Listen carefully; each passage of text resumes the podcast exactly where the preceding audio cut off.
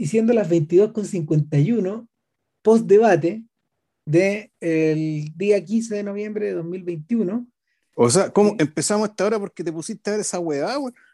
Puta, puta, puta, Puta, bueno, bueno, de un, la tele, en la tele, en la tele. Programa. No, no, le echen la culpa a la tele, güey. Si vos no. prendías, apagáis la tele, güey, y la a desenchufar también.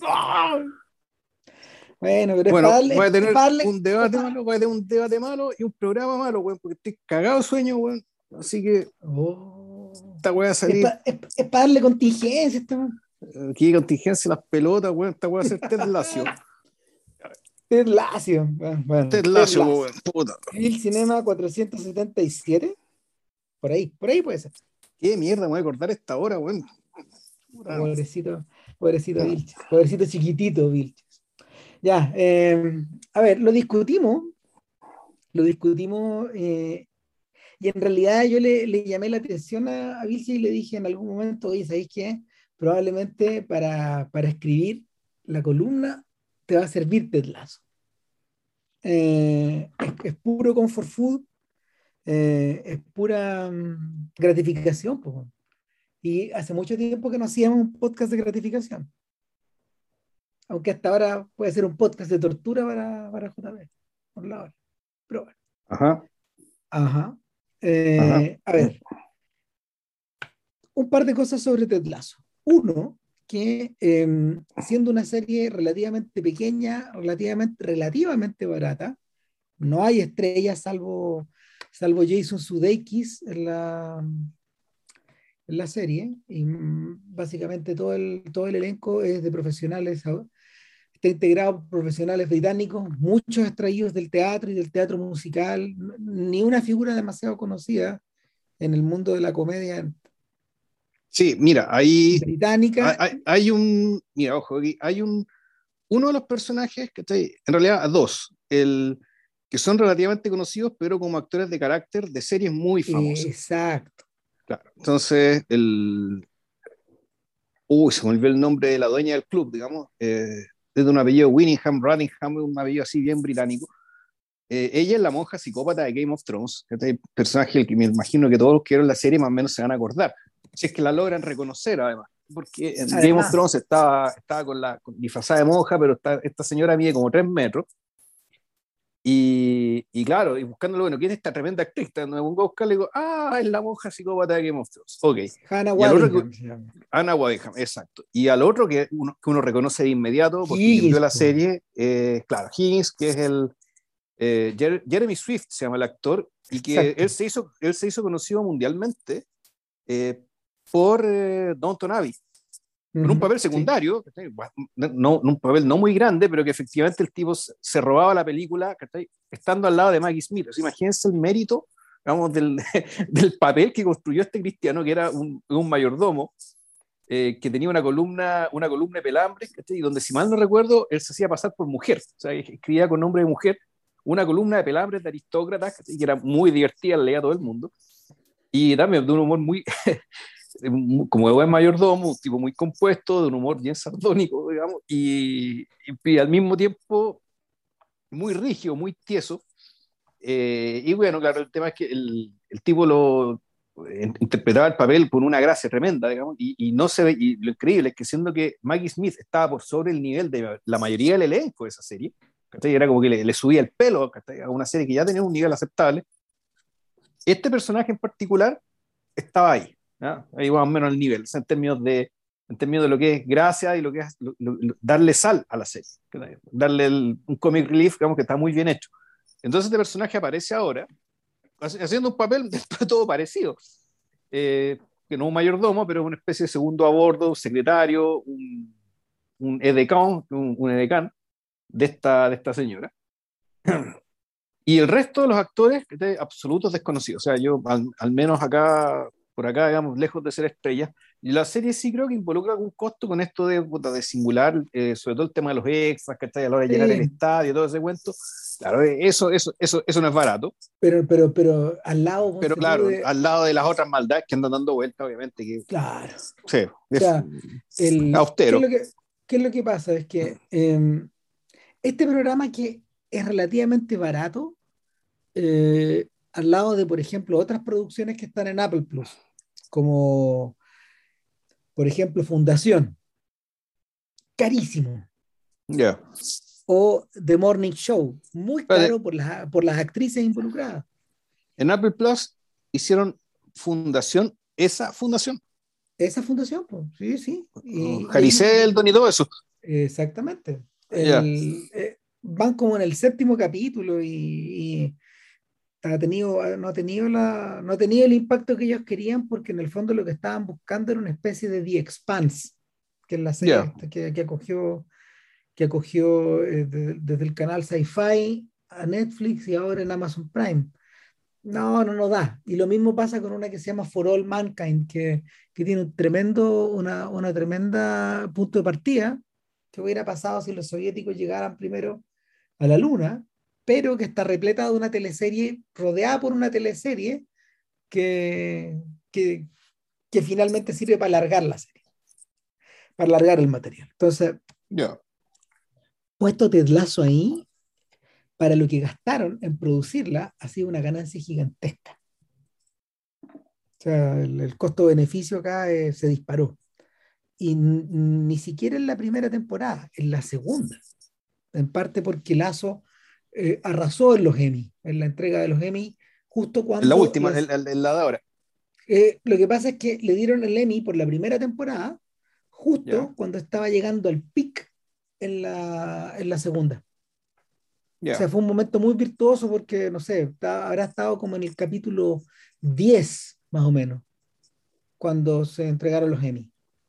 Y ahí arrasaron, no sé, siete, siete premios, bueno, en fin. Sí, fueron siete Emmys, ganó siete Emmys, eso es lo, eso es lo que es. Claro. Entonces, el, el, tema con Lazo es que eh, es, es, un win-win para todos los involucrados y ahora eh, me imagino que me imagino que de cara a la tercera temporada va a ser más interesante todavía lo que va a pasar eh, en parte porque el control que deben tener los, los productores, que son Sudeikis, Brendan Hunt, ya vamos a hablar de Brendan Hunt, y Bill Lawrence, eh, que, es el, que, que, es un guionista que, que, que está trabajando con ellos. Eh, Efectos de la acreditación, así en Wikipedia al menos, Bill Lawrence aparece como showrunner. El showrunner, claro. Sí. Ahora, ¿qué pasa? Lazo es un personaje que es preexistente. Yo de ahí cuando le recomendé la serie a JP, eh, también le dije que le echara una mirada a las promos de NBC Sports, donde figuraba originalmente Ted Lasso, que, que era un... Debo decir que nunca las vi. Bueno, pero, pero el, muy, muy en corto es exactamente el mismo concepto. Eh, high concept, o sea, una cosa que es muy reconocible, una cosa que puede ser reducida un par de párrafos es decir, eh, un, entrenador de fútbol americano es contratado para dirigir un equipo de la Premier League británica. Esa es la, algo, algo que es completamente tirado de las mechas, algo que no hace sentido. claro. El, ahora, ¿por qué eh, Sudeikis y Hunt crearon ese personaje? Bueno, a ellos los contrataron para hacer unas promos de NBC Sports en la temporada en que ese canal del cable estaba debutando con la transmisión en Estados Unidos, después de una negociación millonaria, de la Premier League británica. O sea, eh, ellos estaban apostando, ellos estaban apostando ya por 2011, 2012, por ahí, más o menos, eh, en, la, en introducir, en introducir la, la Premier League en Estados Unidos eh, como un producto premium. Eh, también estaban apostando que la Premier League en ese momento iba a convertir a derecho a, a, ser la, a la liga más importante del mundo. Como fue todo, durante casi toda la, la, década pasada, en realidad. La verdad, no. Lo que pasa es que, a ver, el, ellos hicieron eso, eh, pero claro, pasó entre medio que eh, durante, durante sobre todo la segunda mitad de la década de, de 2010, eh, en realidad fue la Liga Española, pero porque estaban Messi y Ronaldo en Barcelona y Real Madrid. Y donde, claro, el, espectáculo de la Liga Británica es más espectáculo porque es una liga más competitiva, pero en rigor los grandes equipos de Europa eran los equipos españoles, esos dos equipos españoles, más el Bayern Múnich, que también corre por otra liga, digamos, que corre, corre, una liga también por sí solo, y los equipos ingleses, claro, algunos eh, se, se, iban turnando para llegar a ese nivel, para competir a ese nivel. Básicamente porque el nivel de concentración de recursos que hay en la liga española y que hay en la liga alemana no se compara con la liga inglesa, entonces donde hay más recursos en general, pero están más distribuidos, por lo tanto los, eh, los equipos británicos no, no, alcanzan a ser hegemónicos en Europa. ¿Cómo puede llegar a ser el Real Madrid y el Barcelona cuando están bien gestionados? Ahora la liga inglesa se convirtió en la se convirtió en la liga realmente en una liga más poderosa porque básicamente Real Madrid implosionaron. Real Madrid y Barcelona implosionaron, Juventus también implosionó. Em, el, pero claro, eso desde el punto de perspectiva de, la, de, lo que sería la hegemonía en Europa, pero como espectáculo, hace muchos años que la liga inglesa es la mejor liga del mundo. Y imagino que la movida en Estados Unidos puede tener que ver con, claro, con la, con que, bueno, hay, hay, un público creciente que le gusta el fútbol, fútbol soccer como le llaman ellos, pero también está el hecho de la migración latina importantísima que hay, con donde tenéis jugadores italianos, perdón, mexicanos, colombianos, eh, sobre todo de esos países, muchos jugando en Europa, no tantos, pero hay, hay, no pocos jugando en, en, Inglaterra, de hecho. Entonces, claro, eh, si, si, Estados Unidos son, no sé, 300 millones de personas, ya con que tengáis, no sé, 40, pues, ya con 40 millones de latinos, ya, es un, ya es un país. Eso es un país normal, digamos. Que tiene, tenía ese público. Y son mucho más los latinos, por lo ahora, lo interesante de esto es que el personaje de Lazo y el personaje de Coach, que interpreta Brendan Hunt, ya estaban creados como tales, existían. En algún momento de las promos, cuando, cuando ya vuelve por segunda vez Lazo, por segunda vez, por segunda año consecutivo la transmisión de, de la liga en, en NBC Sports, Lazo perdió la pega, ¿cachai? O sea, ya más, han, han, hecho varios comerciales, Lazo perdió la pega y está contratado de, de comentarista. Y habla puras pelotudeces al aire. Entonces, no, no, eh, eh, eh, en realidad en realidad Lazo viene a representar eh, al americano medio que no entiende cómo funciona el deporte. Ese, ese, es el gancho con el que los comediantes crearon al personaje y de alguna forma lo naturalizaron. ¿Qué ocurrió entre medio? Eh, se dieron cuenta que tanto Lazo como Coach eran personajes que los había poblado de una vida interior que sobrepasaba el material y, lo pichearon y los pichearon a, Universal, que es, la empresa, es la empresa madre de, de, NBC y de sus filiales de cable. Y NBC dio lo, o sea, eh, eh, Universal dio lo que hay, pero entre medio, entre medio el interés fue bajando, bajando, bajando, bajando. Y eh, estos tipos de alguna forma salvaron el proyecto de la mano de Warner Brothers Television que ojo, no es el WB, ¿cachai? No es exactamente, no es exactamente los estudios Warner, no es exactamente el canal WB, el que transmitió, por ejemplo, em, Friends en algún momento por la televisión abierta en Estados Unidos. Sí, pues, y además, ojo, Warner es HBO pues, ahora, ¿no? Eh, entonces, eh, y, y, eso es lo raro, digamos, tú dices, Warner, entonces, ¿por qué esto no está en HBO y está en Apple, ¿cachai? Cierto Warner. Porque, bueno, ahí Ramírez lo va a explicar. Claro, porque efectivamente estos productos se producen, estos productos se crean con independencia de la, del material del streaming. Yo creo que eso es bueno en el, en el es, un buen rasgo del mercado americano, que no están que no están atrapados por sus respectivos estudios madre. No integración vertical. No, no, no, no, no necesariamente existe. No necesariamente, o sea, lo normal era que se viera, ¿cachai? Por eso a mí es tan anómalo ver que esto es una cuestión hecha por Warner y sin embargo está siendo transmitida por Apple y no por HBO. Raro. Exacto, es súper raro. Entonces, eh, mm. eh, es un poco lo que le pasaba a Seinfeld, que era un producto que eh, estaba filmado en los estudios de la Columbia, en los estudios Sony, pero, pero que era creado por la empresa de Rob Reiner. Ellos eran los productores. Sin embargo, los verdaderos dueños eran, eran Seinfeld y David. Entonces está como, e, el árbol está como repartido a los tipos, a todos les empieza a llegar una parte de Lucas, pero no, no necesariamente se... Por eso son tan importantes los abogados en ese país. Sí, claro. Ahora, em, la, negociación, la negociación se chantó hasta que Apple decidió incorporarla como un ítem secundario en su programación. Y en realidad nadie sospechó que ese ítem secundario... El, el, baratazo que iba a ser Exactamente, que se iba a convertir no solo en un fenómeno de crítica y en un fenómeno en las redes, sino que en último término un fenómeno en la industria.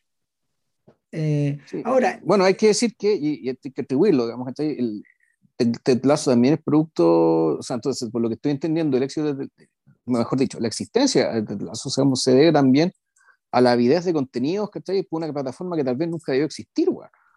Exacto. Que llegó tarde. Exacto, o sea, a estas alturas yo te diría que eh, Lazo no necesita Apple. Si estos tipos quisieran seguir haciéndola y Apple se acaba el día de mañana, la mudan nomás. No, no, no es un producto que está atado a ellos de una pero manera. Al mismo tiempo, claro, pero al mismo tiempo yo la, sospecha que tengo, digamos, que pero esta percepción de ignorante nomás, es que eh, igual Ted Lasso no le va a dar un envío suficientemente grande a Apple Plus, ¿cachai? Como para que entre a pelear con, con, la, con, las otras, con las otras plataformas más, consolidadas. Por eso te digo, a esta altura los mayores beneficiados son ellos, porque los van a cortejar de algún lado si es que se quieren cambiar. Eh, claro, yo no sé si Apple ha sido capaz, ha, capitalizado esto. No, no creo. No, por ejemplo. Yo, yo, tengo la impresión de que no, pero, pero una impresión, como por eso te consulto. Claro, no en el sentido, por ejemplo, que FX se ha forrado con Atlanta. O sea, y, lo ha convertido en, una, en un producto estrella de ellos porque es de FX. Ya. O sea, el, y, bueno, es que también lo que pasa con FX es que también es un producto como de una, de una programación persistente en términos de, de, de, editorial y de calidad que va a esta clase de comedias que son más, más sofisticadas y, para una, y para una audiencia más juvenil. juvenil claro, versus, versus Lazo, que en el fondo uno podría compararlo con el batatazo de Canal 13 cuando compró Betty la Fea. Claro. O sea que, sin, saber, leer ni escribir, bueno, se encontraron con la mina oro. Eh, ahora, ¿por qué, ¿por qué Ted Lazo en el fondo es, un, es como se llama un producto hecho para los cuatro cuadrantes, como le llaman estos tipos? Eh, yo creo que la explicación, o sea, y, la explicación funciona en la medida que vamos internándonos hacia adentro. Y por fuera lo que tenemos es un producto que es de gratificación, tal como habíamos dicho. Es decir, ah. eh, es un producto que eh, es una comedia que es familiar, si uno la quisiera clasificar así, pero no necesariamente familiar. Tiene contenido adulto, pero al mismo tiempo su mensaje su mensaje eh, no está relacionado con los contenidos adultos que eh, eh, el cable muchas veces proporciona, que, que tienen que ver, no sé, pues, con acción, violencia o... O, o, truculencia, o, truculencia o, alta, o alta política, o narcotráfico. Bueno, no. no un producto que busque generar impacto ni conversación en las redes en ese sentido. tampoco es un producto como Game of Thrones, que es un evento, que es una cosa mucho más compleja que en el fondo es como una cascada que, que, que, está impactando en diversos lados de la industria del espectáculo, pero al final ya tiene que ver hasta con la vida moderna. No, no, no, no, funciona así.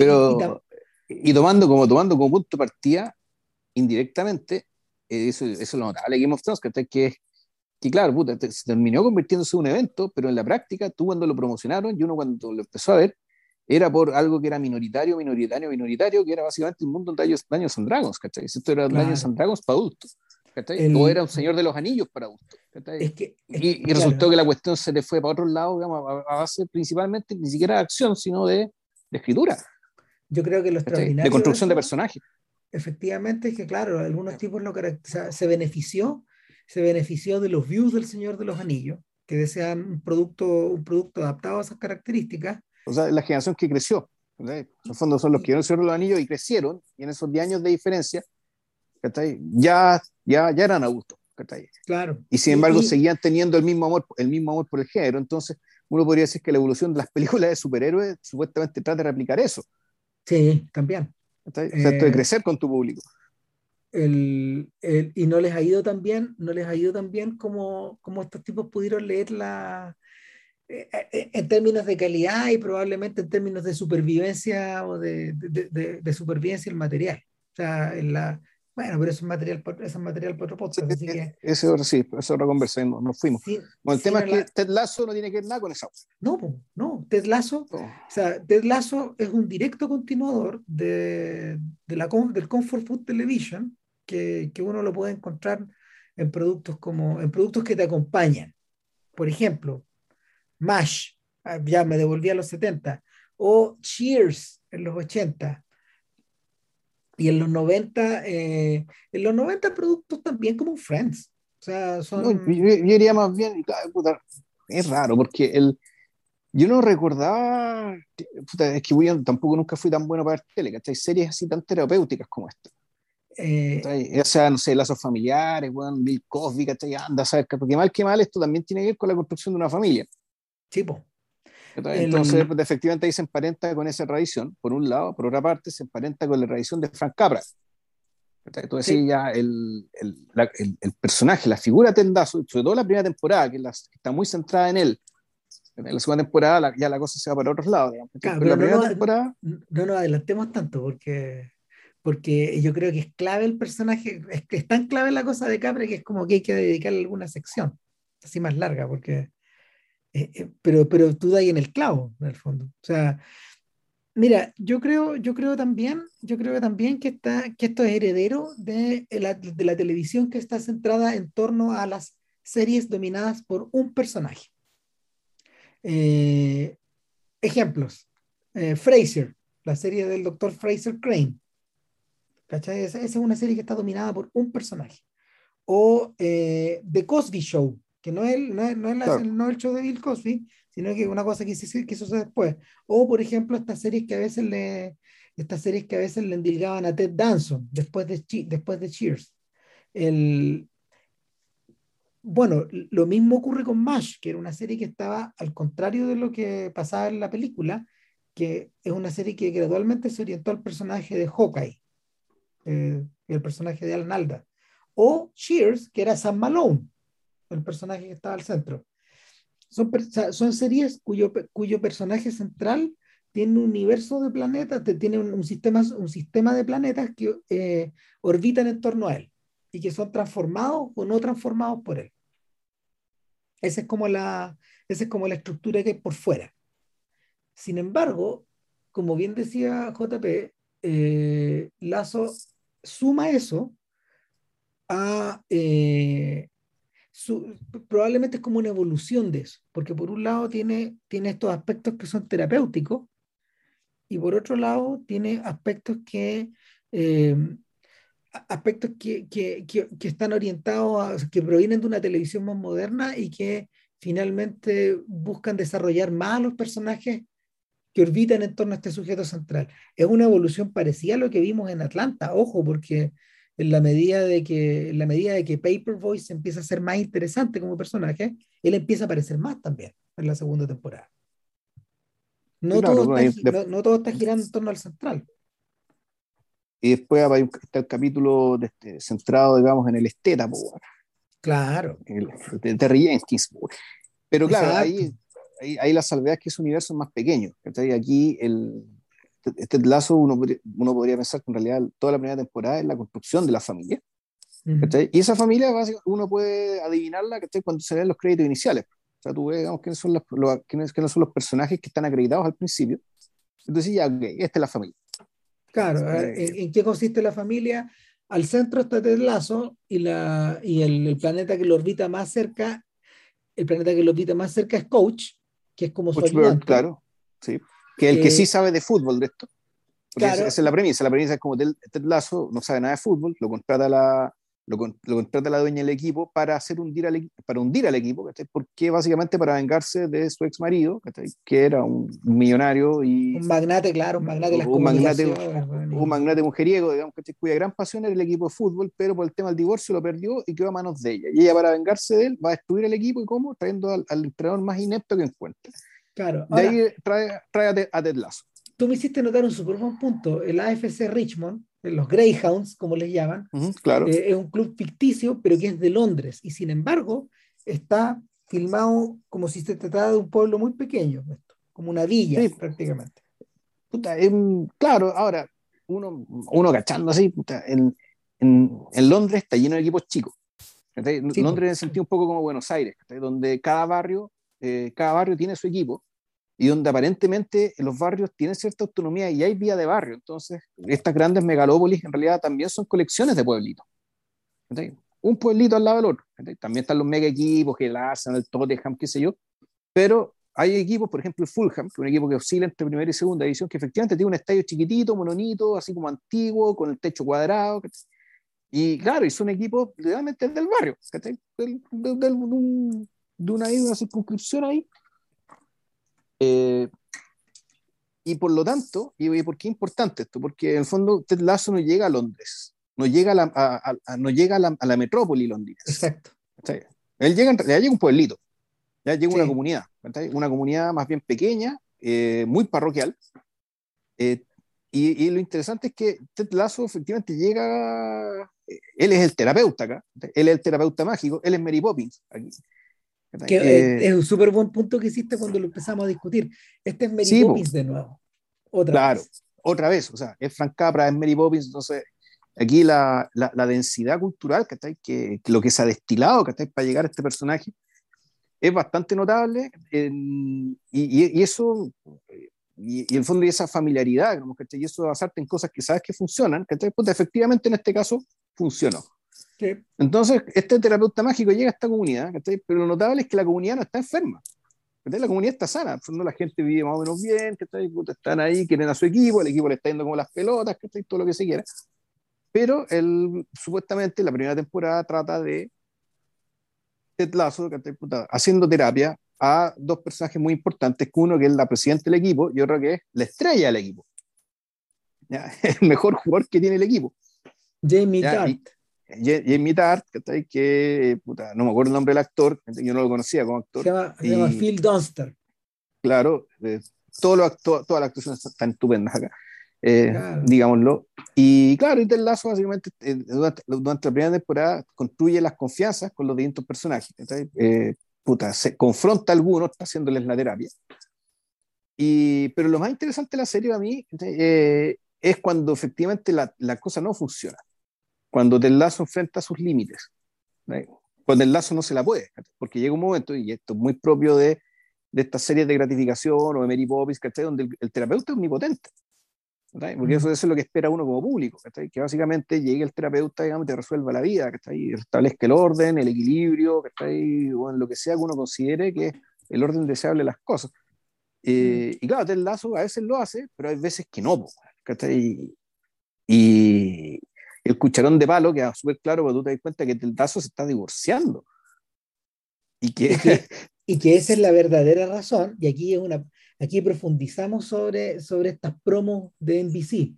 La verdadera razón por qué Ted Lasso hizo ese salto al vacío a partir de un meme que se volvió famoso mundialmente, porque esa es la razón por la que Rebeca lo contrata. Es un, eh, este tipo que... Eh, este sí, es la del un entrenador que hizo un meme de verdad, o sea, fondo este un, pero que, que Ted Lasso lo copió, que es un técnico que llega con su terno impecable, que pero alegre y eufórico, un camarín lleno de unos gorilas, de 500 kilos cada uno, como si fueran niños pequeños, celebrando porque ganaron un partido, supongo, o ganaron un campeonato, algo muy importante.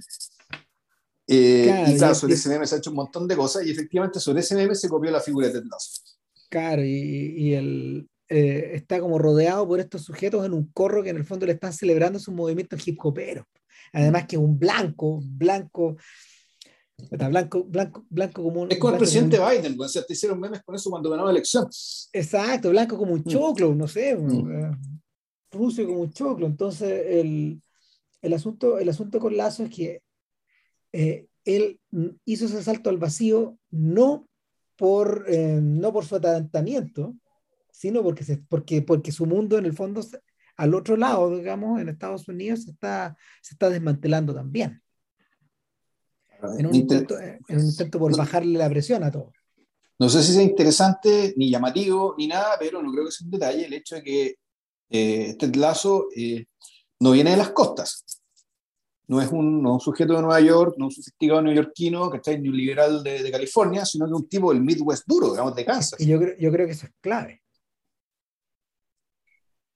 O sea, sí, yo creo que, yo creo que es clave el hecho de que, de que este personaje, em, de que este personaje sea perteneciente al país de Trump, por decirlo de alguna forma. Aunque él no vote por Trump. Aunque él no claro, claro. A pesar, de que, a pesar de que es un liberal, a pesar de que es un tipo educado, porque se nota que lo es, a pesar de que es un tipo que eh, em, está, está arropado con todas las con todas las mantitas pop o, musicales o culturales o televisivas de, la generación X, porque claro, Ted Lasso en el fondo es de nuestra generación. Sí, claro, tiene nuestra Claro, 40, 40, y, 40 y muchos, sí, por ahí, muchos. Por ahí. Claro, entonces, ah, eh, pese a eso, pese a eso, claro, en ningún momento él traiciona esta idea de, que, pertenece, de que, pertenece a, esa, a esta Norteamérica profunda. Y, el... claro, y que eso lo hace cuadrar también con el, también volvemos, digamos, que con, la, con el perfil de personaje, Capra. Claro. O sea, el fondo, el personaje proveniente del mundo simple. Claro, ahora hay, o del mundo aparentemente simple. Bill Chase hizo un punto recién que era, que era importante, que es que Ted Lasso llega a Londres, pero en el fondo llega a una localidad cerrada. Casi toda esta serie, eh, casi toda la, la, matriz de la sitcom, eh, em, transcurre el interior de un mundo cerrado. Eh, ahora, es algo que los gringos, es, algo que los gringos han heredado de su época aislacionista, porque esos mundos cerrados, por ejemplo, también existían en los programas de televisión en los programas de radio, en, las tiras cómicas. O sea, todas estas serializaciones, por ejemplo, desde, desde los Picapiedras, por ejemplo, hasta Crazy Cat, pasáis saltando de, de, de, forma de arte de una a otra, todo eso transcurre en mundos que son cerrados y que, y construyen sus propias reglas o que imitan reglas de la realidad, pero que de alguna forma las la subsumen al interior de, su, al interior de sus tramas. Eh, yo creo que la, la, demostración, la demostración más flagrante de eso es que las sitcom como tal tienen que transcurrir en escenarios que son limitados. ¿Por qué? Porque tenían una estructura que era teatral, porque eso abarataba los costos, ¿cachai?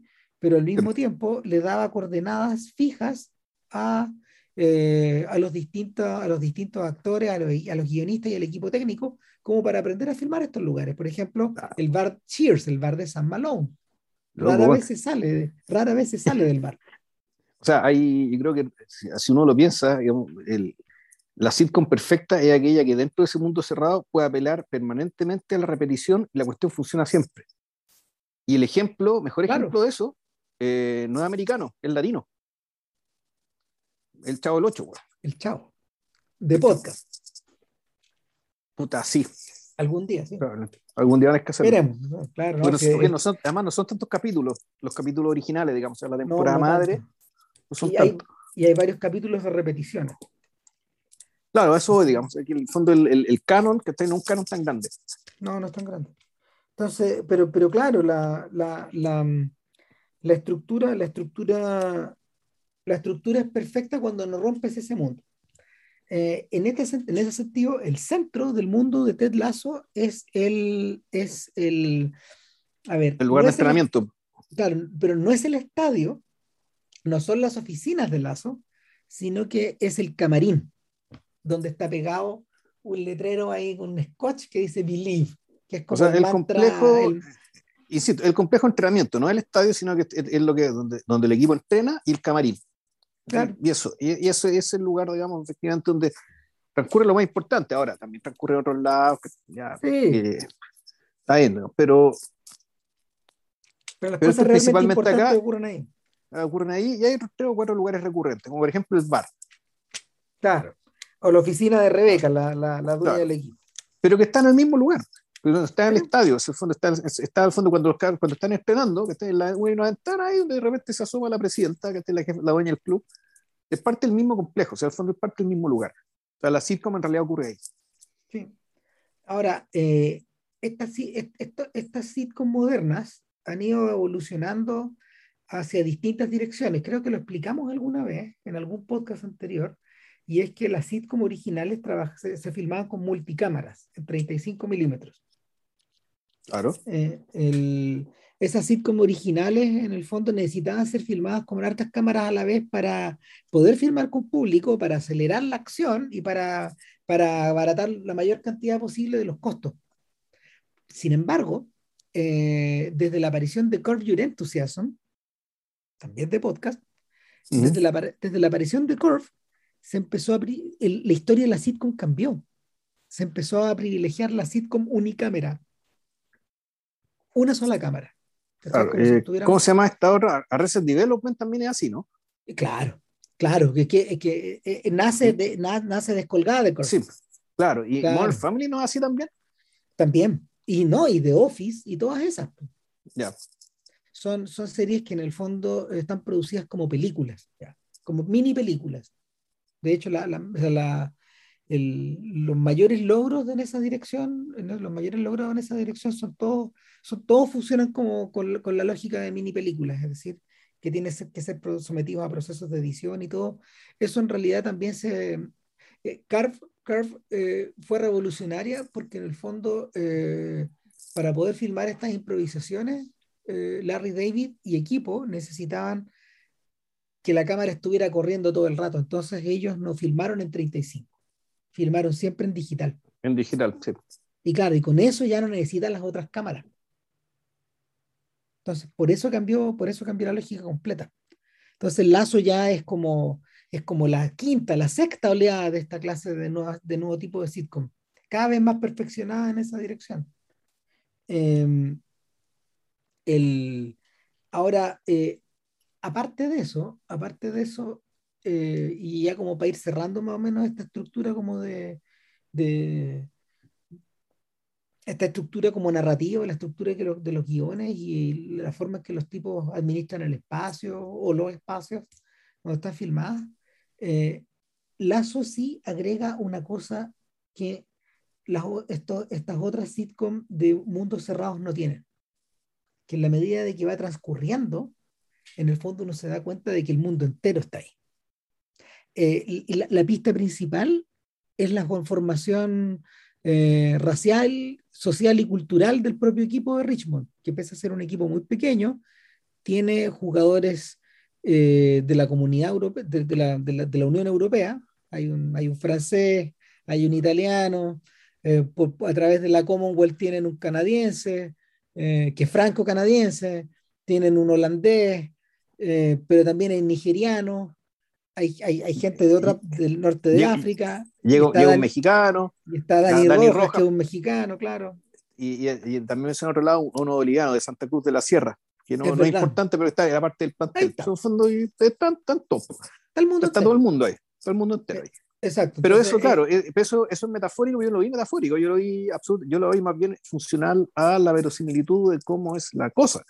Porque si claro. bien la serie, la serie en realidad no es, no es muy fiel al, no es que no sea fiel al fútbol, eh, respeta las reglas y todo el asunto.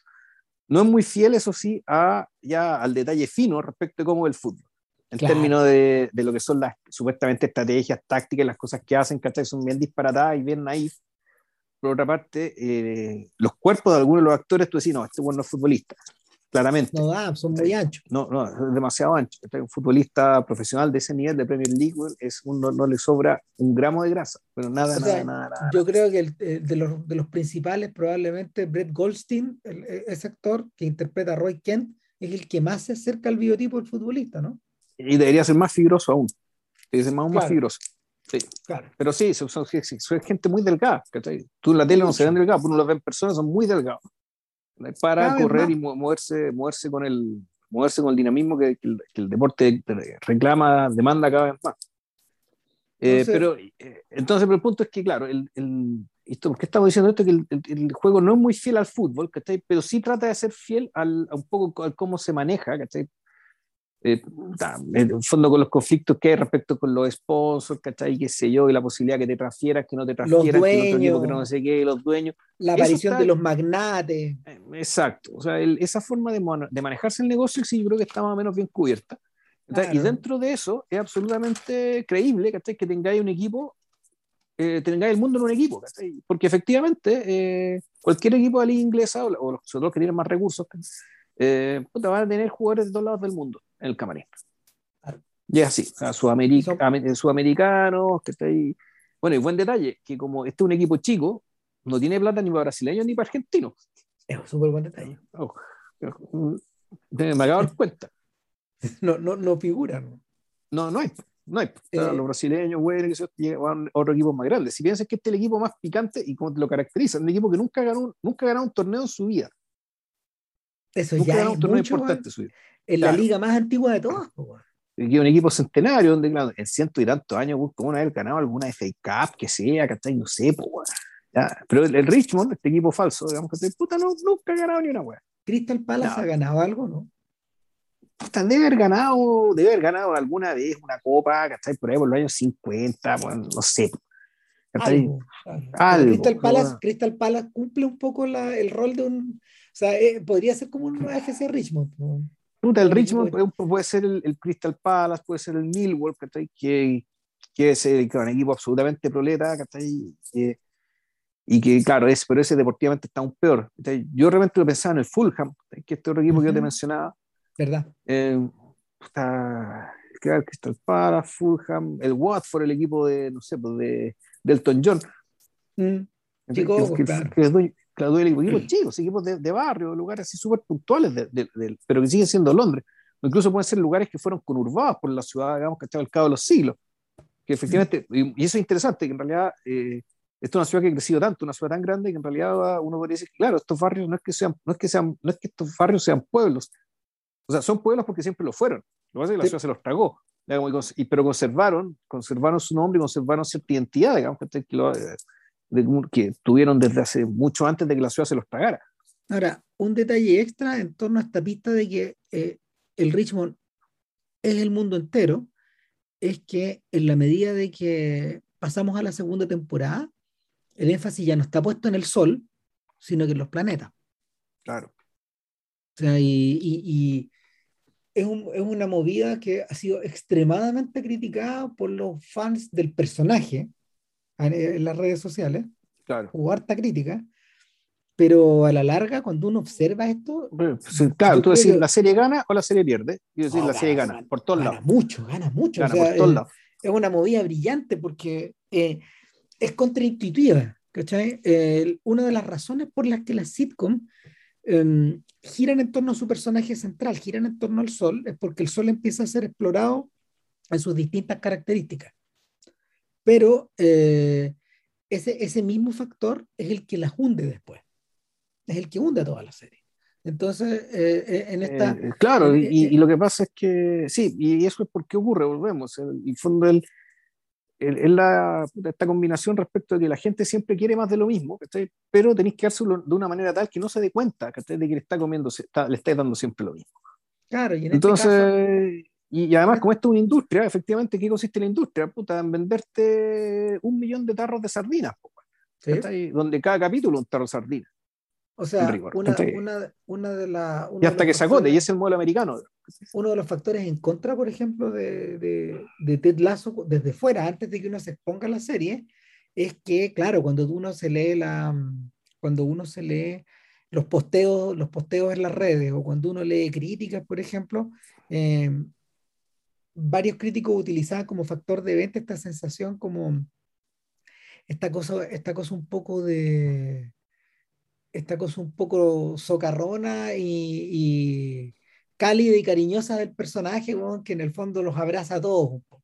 De, de, hecho, de hecho eh, Ted Lasso se estrenó a fin del año pasado, como en estas mismas fechas, en un momento en que la pandemia todavía no tenía solución eh, respecto como de, no había pista, no había pista al respecto de las vacunas, no estaban todas desarrolladas, eh, los contagios iban y venían, ¿cachai? Y la gente de alguna manera seguía encerrada y muchas de las personas que comenzaron a ver Ted Lasso en ese momento lo utilizaron en clave casi post-pandémica.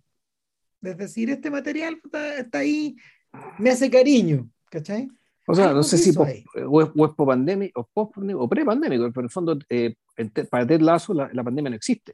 En el fondo, no, es un mundo paralelo. Claro, pero yo me refería a otra cosa, me refería a esta cosa de, de, de, que, de que probablemente el material que la gente estaba consumiendo en ese momento no eran los superhéroes, eran precisamente este tipo de, este tipo de comedia, este tipo de, este tipo de entretención más ligera y este tipo de, de, entretención que em, apuesta por la comunidad en vez de los sujetos que están puestos separados en un extremo y en otro, en el fondo. O sea, la misma gratificación, pero una gratificación que además, una gratificación que no te recuerda la existencia de la pandemia. Por, eso para mí tiene, sentido el detalle este de que la pandemia no existe. Es una especie de un mundo paralelo, por lo tanto un mundo más feliz. Porque cualquier mundo paralelo que estemos viviendo uno presumirá que es más feliz. Fíjate eh, que una serie, fíjate que una serie que, que, que, complementa eso, pero en la dirección contraria, es una cosa que está en Netflix hace rato que se llama, que no es de Netflix, pero Netflix la adquirió, que se llama The Good Place. Es una tremenda serie también. No es pareja en, la recta final, yo la vi entera y la verdad es que es muy impresionante la, la, manera en que estos tipos diseñaron también un mundo, un mundo cerrado, que es el mundo a donde van a dar todas las almas en el fondo. Claro. Eh, no puedo explicarla por completo para la gente que no la ha visto, pero eh, este good place al que van a llegar y donde vas a vivir el resto de tu vida de acuerdo a un sistema de puntaje, por cómo te fue, digamos, y están está las planillas y tú, tú las podías examinar. Y claro, con, congratulations, you're in the good place, you're not in the bad place. Y, y, nadie, y nadie al principio sabe cómo realmente es the bad place, así se refieren a, a, este, a él. Eh, claro, el, el, lo, que, lo que esconde esto es que colocados en esta situación de privilegio, colocados dentro de esta élite que llegó al buen lugar, eh, lo que viene después es un examen encubierto de, de, una, de un acercamiento ético hacia el mundo y a las, propias decisiones. Es una serie bien interesante. Y, y el, el, personaje que debiera ser el sol ahí, eh, que, es la, que es una de las mujeres que llega a, este, a The Good Place, ese personaje en realidad no tiene el nombre que, le, que dice que tiene, no se comportó bien eh, en, la, en la Tierra y su puntaje es una mierda. Está todo equivocado. Este es un pez fuera del agua. Ya, es un fallo en la burocracia. Claro, eh, eh, igual que Tetlazo, también es un pez fuera del agua en este sistema. Él es el tornillo que está, en teoría, debiera estar suelto, pero que es el que sostiene la máquina entera al final. O sea, es, una... es, es Job al revés. Sí, sí, claro.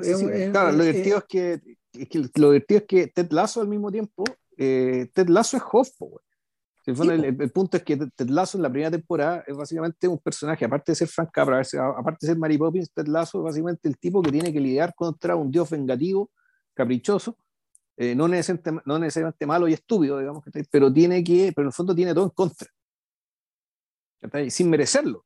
O sea, las la, la fanaticaban, los huevos le dicen Wanka, Wanka, Wanka, Wanka. Claro, pero no, si lo más grave es que en el fondo él es saboteado por su propia jefa.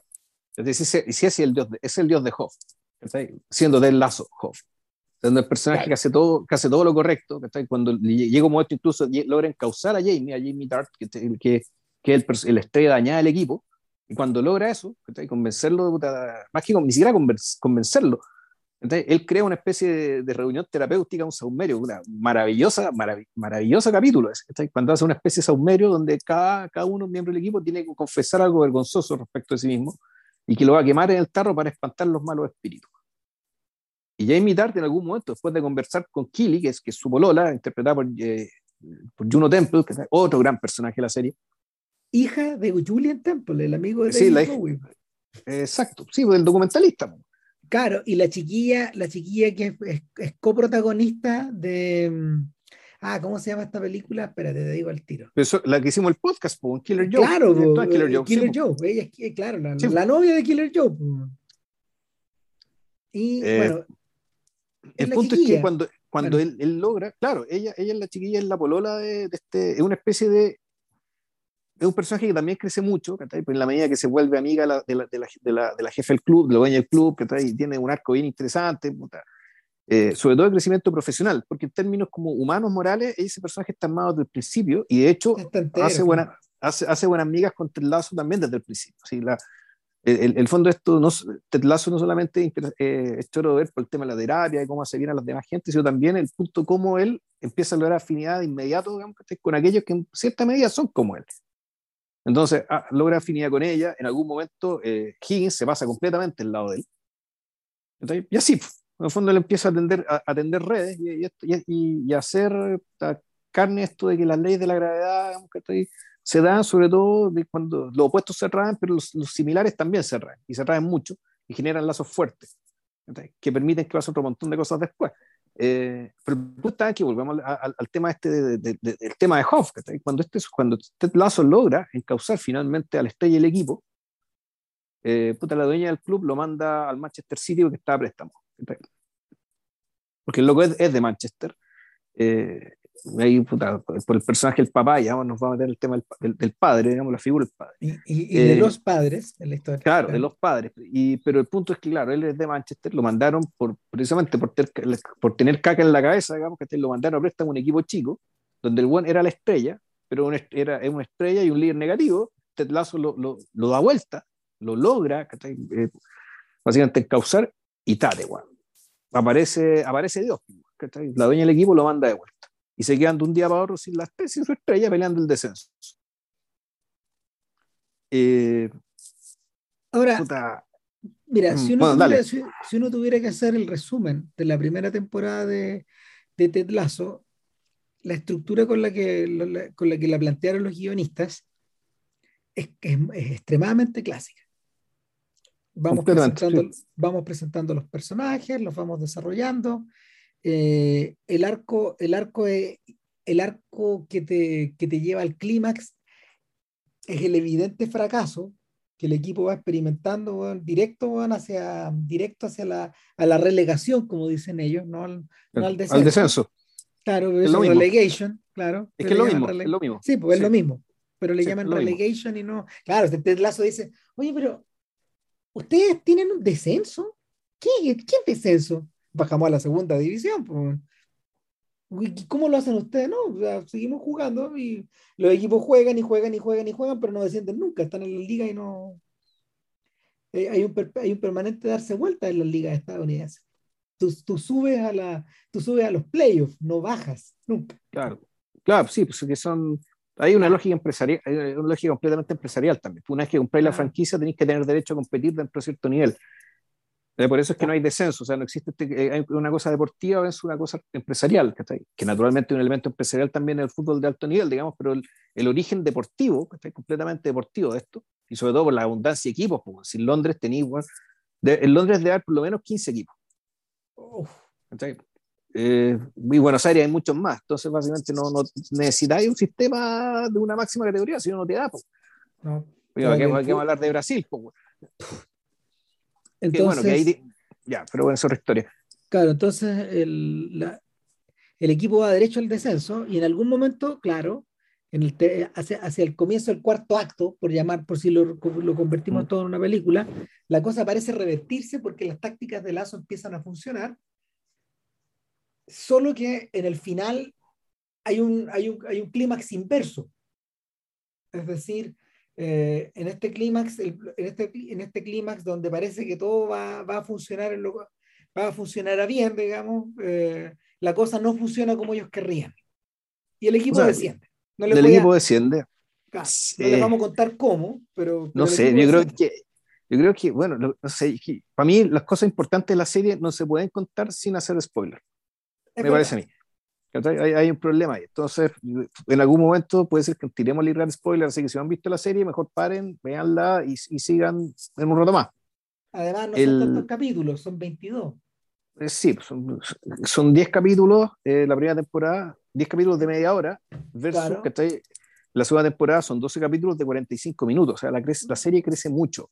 Pero mira, la, primera, la primera mitad son capítulos de hasta 35 minutos y luego de 49 ya, al final. Sí, pues. Sí, pues, ya.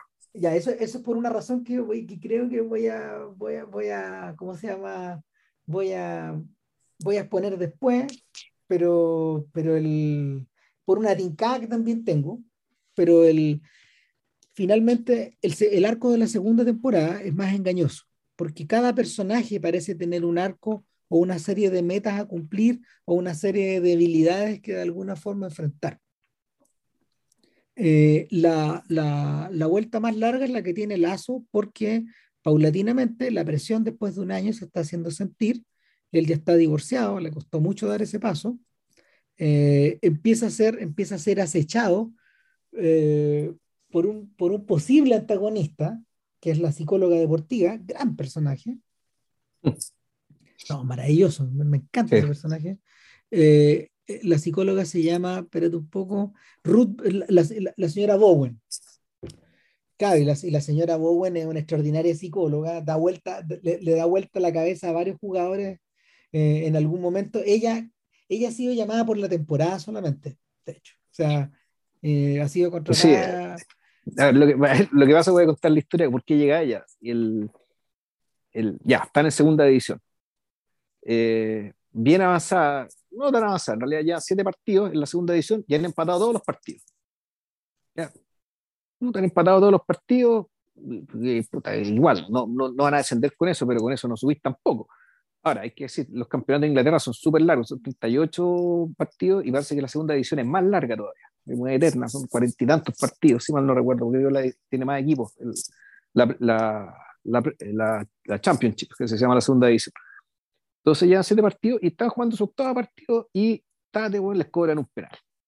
Ya, Dani Rojas, el mexicano, puta, que es súper súper optimista, es pura alegría él, va a tirar el penal y el tipo que, el tipo que tiene el, el perrito, el, el, galgo, digamos, que está ahí, que es la mascota del equipo, se le suelta el perro y el perro, puta, se ve el salto justo cuando Dani Rojas pega el penal y la pelota en vez de entrar al arco le pega al perro y lo mata. Empate. Entonces, uno, no se, el gol no se cobra, porque no es gol, y se, se la mascota del equipo. Entonces, puta. este sujeto que decía fútbol is life empieza a decir fútbol is dead. Y entonces tienes que tienes que darle una psicóloga a este huevón que para, para darle vuelta, porque además que él, él desde que se fue Jamie, la estrella del equipo es él, él es el goleador del equipo. Entonces, bueno, es cuestión de muerte. Y claro, y trae este personaje que puta, parece un antagonista de, de, de, lazo, o sea, al fondo, en cierto sentido lo es. ¿Por qué? Porque eh, tiene un, tiene, tiene un efecto igual de poderoso respecto de, eh, respecto a los jugadores, pero además tiene un, un, nivel de preparación mayor que eh, lo, lo, hace, que en el fondo que genera la, la amenaza de que Lazo sea, entre comillas, desenmascarado. Que, que sea desenmascarado como, como, el, como el falso que es. Como, un, como una especie de charlatán, O como un, como un, exactamente, básicamente, ¿por qué? Porque esta ciudad tiene herramientas superiores, que las del Lazo Blanco tiene con qué, eh, ¿cómo se llama esto? Puta, disgregar el método Lazo, digamos, y de repente descubrir que ahí no hay nada. Entonces es una amenaza. Eh, Lazo en cierto sentido, lo no sé si Lazo lo perciba como una amenaza, porque yo creo que Lazo no tiene, Lazo no tiene síndrome del impostor. Él, él, él, actúa, uno, lo que percibe uno es que él, él, actúa desde desde la buena fe y estando convencido, digamos, de lo que de lo que él puede y lo que no puede hacer. Pues él lo sabe y él no lo, nunca lo escondió. Yo creo que está nunca dijo Yo creo que está presentado así para, para, en el fondo, escondernos al verdadero antagonista, que, que ha, ha, ha sido, ha sido, mm, ¿cómo se llama? Ha sido señalado desde el principio de la serie, pero ha, ido creciendo lento, lento, lento, lento, en este caso, eh, eh, nuestro protagonista, o sea, nuestro coprotagonista se llama Nathan Shelley, es el aguatero y el... El, utilero, sí. El, utilero, el utilero que, que, está, que, está, que está dando vuelta en el equipo probablemente desde que él era muy joven. Da la sensación de que ha trabajado, no sé, 20 años ahí, que conoce a la perfección no solo al, al equipo, eh, que ha visto uno, uno, y mil, uno y mil entrenadores y que al mismo tiempo él es un fan, pero al mismo tiempo es un empleado. Eh, y Nathan, Nathan, que está interpretado, está interpretado un tremendo actor, Nick Mohamed. Fíjate que Nick Mohamed es un actor que en algún momento postuló a los Footlights, este, este, este grupo de improvisación de comedia de Cambridge. Y a pesar de que él no era, eh, él no era de Cambridge, de un college de Cambridge, lo, lo recibieron, bueno. Chuta, ya. o sea, bacán. Bueno, además, los footlights no son cualquier cosa. O sea, eh, a, los foot, eh, eh, miembros de los footlights fueron John Cleese, por ejemplo, y, y Eric Idle. Ya. Los footlights eran tan importantes o son tan importantes que se van de gira fuera, fuera, de, fuera del país. No, son la cagada. Entonces, el, nada, pues, Nick Mohamed interpreta, interpreta un Nathan Shelley que es muy, es muy apagado, que es muy. Sí. Claro, que, parte de la terapia, de hecho, parte de la terapia de la primera temporada, eh, que lo que hace del lazo, uno de los principales focos de la terapia, es un personaje dañado, pero en términos inofensivos, que eh, aún es él. Claro, donde básicamente lo, lo, tira para arriba, le saca los complejos, tanto él y el apoyo que puta, Kili también logra hacerse, eh, también apoya en ese sentido, en el fondo darle más seguridad en sí mismo, al punto de que, al punto que se descubre como un, como un entrenador bastante competente, y eso se demuestra en la primera temporada y, y, cada vez más en la segunda también. Eh, ah, pero bajo el alero, digamos, que siempre de padre y madre, digamos, que son Lazo y Bert, y el coach, el Brendan Hunt, el, el, la dupla de su Entonces, el, la... No, dale. No, no, dale tú. Es que, es que no se me fue la idea, así que. Ah, no, no, mira, lo que, lo que, lo que pasa es que eh, finalmente este, este, este sujeto que tiene hartos daddy issues, que tiene problemas de verdad con su papá, que es un, que es un inmigrante, que es un inmigrante pakistaní, da la sensación, em, y, y, que, y que, está este, el, pero completamente transculturizado porque no, la, transculturización, la transculturización es, tan grande, es tan grande que el apellido es Shelley. No, hay, no, hay una, no hay un apellido de origen asiático ahí. Entonces la, la, la, transculturización está completa. Mm. Y por lo mismo, eh, por lo mismo esto redobla, redobla lo, eh, redobla el apocamiento de, de nuestro amigo, de Nathan. La, la sospecha de la figura del padre, eh, como algo importante ya en la primera temporada, ya había aparecido sobre todo con los, con los personajes especulares que eran el jugador nigeriano, Sammy, Samuel, eh, claro, Samu Bisaña, por un lado, y Jamie Tart. Jamie Tart, siendo más talentoso, era un líder negativo en el equipo porque tenía también severos problemas con su padre. Y eso te lo revelan en algún momento ya, la, precisamente en el capítulo en el que, el, en el capítulo del, ¿cómo se llama esto? El saumerio, en el fondo nosotros terminamos de entender y conocer a Jamie cuando dice, bueno, en realidad yo soy como soy porque mi papá me obligaba a ser así. Eh, y versus Sabu Bisaña, que es un jugador nigeriano que no es tan talentoso como tal, pero juega en un papel menos lucido, el, el lateral. Y sin embargo empieza a crecer su juego, empieza a ganar en confianza y además es un tipo que tiene un papá al revés, un papá muy cariñoso, que un papá que, que lo apoya, pero que al mismo tiempo le da información importante. En el fondo, la, alguien con el que tiene comunicación y lo cuestiona y todo. Que, le cuestiona en el fondo que lo hace, que lo hace crecer, y lo desafía también, que en el buen sentido. Entonces el punto es que eh, bueno, y, eh, es, que, es que esto empieza a repetirse. Cuando nos enteramos por qué Nate tiene los problemas que tiene, después nos enteramos que la, la, presidenta del club también tenía un padre que está mujeriego, igual que su marido, y que por lo tanto la, la, lógica de engaño, digamos, y falta de respeto y respeto de, de su ex marido hacia ella, no era muy distinta de la lógica que tenía su papá hacia su madre, y empezáis, y, y, y, el, arco se empieza a abrir y te empezáis a dar cuenta que el, el mundo, digamos, que en realidad se divide entre las personas que tuvieron buenos padres y malos padres. Y cuando, cuando, hablamos de padres, estamos hablando de figura masculina. Sí, sí, sí. Principalmente. hay, una, hay una razón para eso. O sea, las, las comedias, esta clase de comedias suele simplificar el mundo. O sea, no, no, no es que esto sea así en la realidad sino que para, que, para, que el personaje de Lazo funcione como, Mori, como Mary Poppins que es, eh, tiene, que, tiene que rellenar ese espacio, el de estos padres que no están. en, el caso, en, el, caso de Mary Poppins, en el caso de Mary Poppins, lo que venía a ser la, mm, ¿cómo se llama? La institutriz era, eh, y lo discutimos en el podcast, era venir a llenar la, la, autoridad que este personaje, que el personaje masculino, el papá que trabajaba en el banco, eh, esta autoridad que, había que se había desvanecido de la casa. por un lado. ojo, er-, era eso, y también la autoridad materna que está preocupada del, sufragismo, digamos, legítimamente. Pero el punto es que la, la, ocupación es de uno y del otro, digamos, que tenía a los niños más o menos votados. Ahora, lo notable de Mary Poppins, no sé si lo, conversamos o no, es que ese llenado de vacío eh, no es desde el afecto, sino que es desde la disciplina victoriana. Pero esa disciplina victoriana es afecto dentro de la lógica, digamos, victoriana. Cuando tú le demuestras cariño a los niños disciplinándolos. Y volvemos, y volvemos a esta idea de achicar el mundo para, para, poder, para poder contar bien tu historia. Claro, ahora, en el caso de Lazo, yo, yo, yo creo que la cosa va por otro lado. Yo creo que el, el, punto de Lazo es que eh, aquí, el fondo, lo que se está armando y todos estos conflictos que están alrededor, es básicamente, efectivamente, siguen orbitando en torno al gran conflicto y la gran revelación, que es la que le hace Lazo. Y esta no sé si vamos a contarlo o no, es la, que, es la, es la relación que Lazo le hace a la, psiquiatra, a la psicóloga, una vez que se, que se amiga con ella respecto de qué pasa con su propio padre. Así es, y por qué Claro, es un misterio y, por, entonces tú cuando te, tú te enteras de eso, tú entiendes por qué Lazo es como es. Es decir, es una especie de padre universal. O sea, una persona que quiere ser el padre que acoge a todo el mundo, que ayuda a todo el mundo, que es el padre de todos. Entonces, la lógica digamos, de la serie a larga se hace, se hace diáfana cuando llegue ese momento.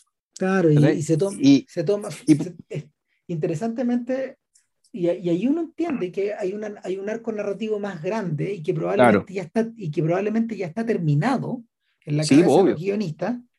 Es que, está clarísimo. claro, pues es distinto, es distinto al diseño, por ejemplo, que otras series icónicas tienen. Los Sopranos, por ejemplo, el arco, el, el, a ver, el arco icónico que, que era el arco de la primera temporada. Ahí está cerrada esa historia. O sea, es, impresionante cómo darse cuenta cómo, cómo, en el fondo el arco, eso se acaba ahí. En parte porque Chase y su equipo no estaban seguros jamás de tener la oportunidad de poder continuar la historia. Claro. claro. Eh, en, el caso, en el caso de Mad Men, por el contrario, da la sensación de que Matthew Weiner tenía una suerte de arco armado. Eh, una, especie de esquema en la pero, cabeza. Pero acuérdate que nosotros lo adivinamos del principio. estos son los años 60. Esto va a terminar pasadito 1970. Claro. Yo, yo apostaba con la muerte de Don Draper, que Don Draper básicamente se iba a morir con la década, No pasó eso, pero sí la chuntamos respecto a que la lógica de la serie iba, está, está relacionada con eso. Claro, ¿qué es, lo que pasaba, ahí. ¿qué es lo que pasaba en The Wire? En The Wire, en The Wire y también pasaba en The Deuce, que eh, Simon entra al ruedo con el arco semi-armado. O sea, ellos no, ellos no pensaban desarrollar las cinco temporadas como, como, como finalmente lo hicieron, pero, pero la, el, el, diseño corresponde a lo que ya está en la cabeza de estos O sea, tú dices, claro, el fondo, pero el diseño en el caso de Wire, ¿cómo era? Era no más diseño gráfico, era, era división del trabajo. Más. En el fondo es decir, aquí vamos, vamos, vamos a cubrir campos. Y a lo que, y Primero era un campo, después el otro campo, después otro campo, después un, otro campo y después un último campo si hubieran querido, lo pudieron haber agregado un poco más, pudieron haber cubierto otros temas también, siempre se podía, pero eh, cuando hablo por campo hablamos de ámbitos de la vida, le hace policías narcos por un lado, los puertos por otro, después el tema de los colegios, después el tema de, el tema de los políticos y finalmente el tema de los medios. En The, Deuce, en The era más tremendo, porque, porque cuando Simon entra a filmar el capítulo cero, el acuerdo con HBO es que eran tres temporadas. Entonces lo que ellos empezaron a hacer fue eh, fortalecer todos los puntos débiles. Eh, en la medida de que... Sí, pero también está claro que, yo imagino que estuvo claro desde el principio, de que dado que vamos a cubrir un espacio tan largo, o sea, que ellos tenían claro que esta historia empieza en tal momento y va a terminar en tal momento. Entonces, Y que, que, lo vamos a contar en tres temporadas, es decir, con unidades de tiempo más o menos cerradas, acotadas. Claro, por ejemplo, la industria 71, 77, 85. Claro, la industria pornográfica se prestaba a eso también porque, la, porque los arcos los arcos narrativos con los que lo han, abordado con anterioridad, no necesariamente en películas, pero sí en libros corresponde un poco a eso. Entonces no estaban tan mal, estaban perdidos y, y, aparentemente el testimonio del personaje, del personaje histórico eh, importaba precisamente en esos instantes, en, eso, en, esa, en ese lapso de tiempo. Ahora, a mí, me, a mí me da la sensación de que Ted Lasso y de aquí, aquí uno se mete, tira el carril, de que Ted Lasso va a tener una evolución similar a la que tuvo MASH. MASH es un caso único en la historia de la sitcom, porque MASH partió, eh, MASH eh, para, los que, nunca, para, los que no conocen MASH, eh, MASH está basado en un libro que anteriormente había sido convertido en película por Robert Altman, con un éxito gigantesco, con, con Oscar, con, con, candidaturas al Oscar, con Oscar ganado, en fin. Eh, y em, ese, ese libro era una suerte de memoria en clave humorística acerca de cómo era la pega de los médicos que trabajaban en estos campos, en estos campos hospitales en la guerra de Corea. Altman lo convirtió en una sátira acerca de Vietnam.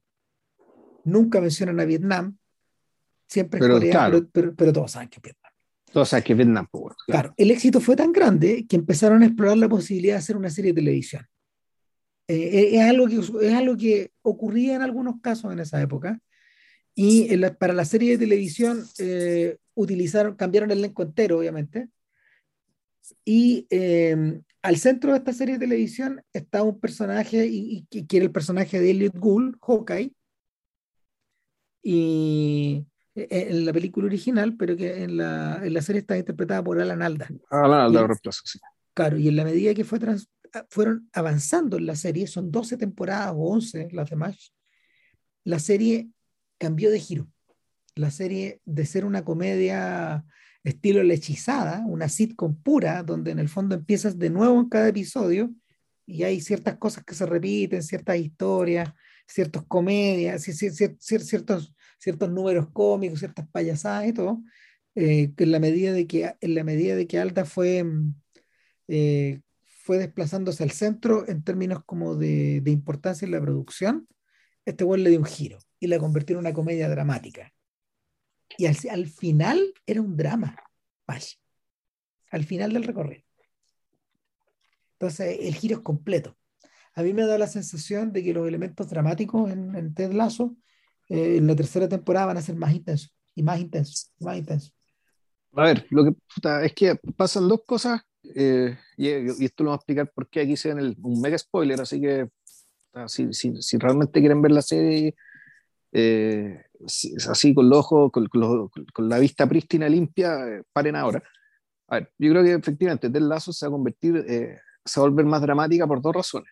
Una, el, una es que volvieron, la, la, segunda, la segunda temporada termina con el equipo de vuelta a la, a la primera división, con el objetivo de ganarla, y con el objetivo de ganarla, de ganar la, la Premier, la Liga Premier, con objetivo declarado de la de, Rebeca, la presidenta del equipo, que a esta altura ya que quiera Ted Lazo, la asume como parte de la familia. Y esta línea nunca se hace explícita, y, y, me llama la atención que no se ha hecho explícita esta línea, hagamos respecto de, el, de, su cambio de actitud, que, no que uno podría decir no tiene que ver solo con Lazo, sino que en realidad también es una venganza respecto a su ex marido, el triunfar donde él fracasó. Claro. Y eso, eso nadie, Ted Lazo nunca se lo hace ver. Yo, yo decía, bueno, pero en realidad todo, el argumento para darse vuelta a Rebeca en realidad es ese. O sea, si querías vengarte de tu marido, no destruir el club. Ten éxito donde él no pudo tenerlo. Bueno, es que ahí, es que ahí volvemos a la, a la vieja táctica de, de, de em, embolinarte la perdiz, porque ¿qué es lo que le pasa con el marido? El marido en un momento le dice, ¿sabéis? Yo ya no quiero las acciones de mi club, te las cedo, yo estoy en otra, acabo de tener un hijo con mi esposa 30 años más joven, con la que, con la que te reemplacé, ¿cachai? estoy en otra. En, una nueva etapa de mi vida. Las pelotas. El está más competitivo que nunca, a estar comprando el West Ham. Compró, compró el West Ham, que es un equipo es un equipo mucho más grande. No un equipo millonario, no es importante como el Arsenal, Tottenham o Chelsea, eh, porque West Ham es eh, un equipo grande, pero de la zona pobre de Londres, del East End. Y el Millwall, que es un equipo que el equipo chico de la misma zona, que está más al sur, donde es una rivalidad más violenta que está en la historia del fútbol mundial. O sea, ese es un odio centenario y a 100 años sacándose la cresta. Pero estamos hablando de que el West Ham es un equipo grande, que tiene un estadio grande, que tiene muchos hinchas. Eh, me imagino que los metaleros que, sigan el podcast sabrán que eh, Iron Maiden son fanáticos de West Ham. Oh, sí. De ahí. Eh, y creo que este, el, otro que es fanático de West Ham este comediante británico, este que se va a sacar los costas, güey. Ah, ya, Sí. Uy, ¿cómo se llama este? Bueno, da lo mismo. El, y, y, claro, se, se, compra West Ham. Eh, y ojo, esto ocurre en uno de los mejores capítulos de la serie, que es el funeral del papá de Rebeca. Donde, donde se exponen, claro, los otros daddy issues de, se desarrollan se varios. claro se ponen varios, el, toda, la, toda, toda, la secuencia con, la, con, los personajes femeninos de la sacristía bueno, es oro puro. Eso que es comedia de altísimo nivel.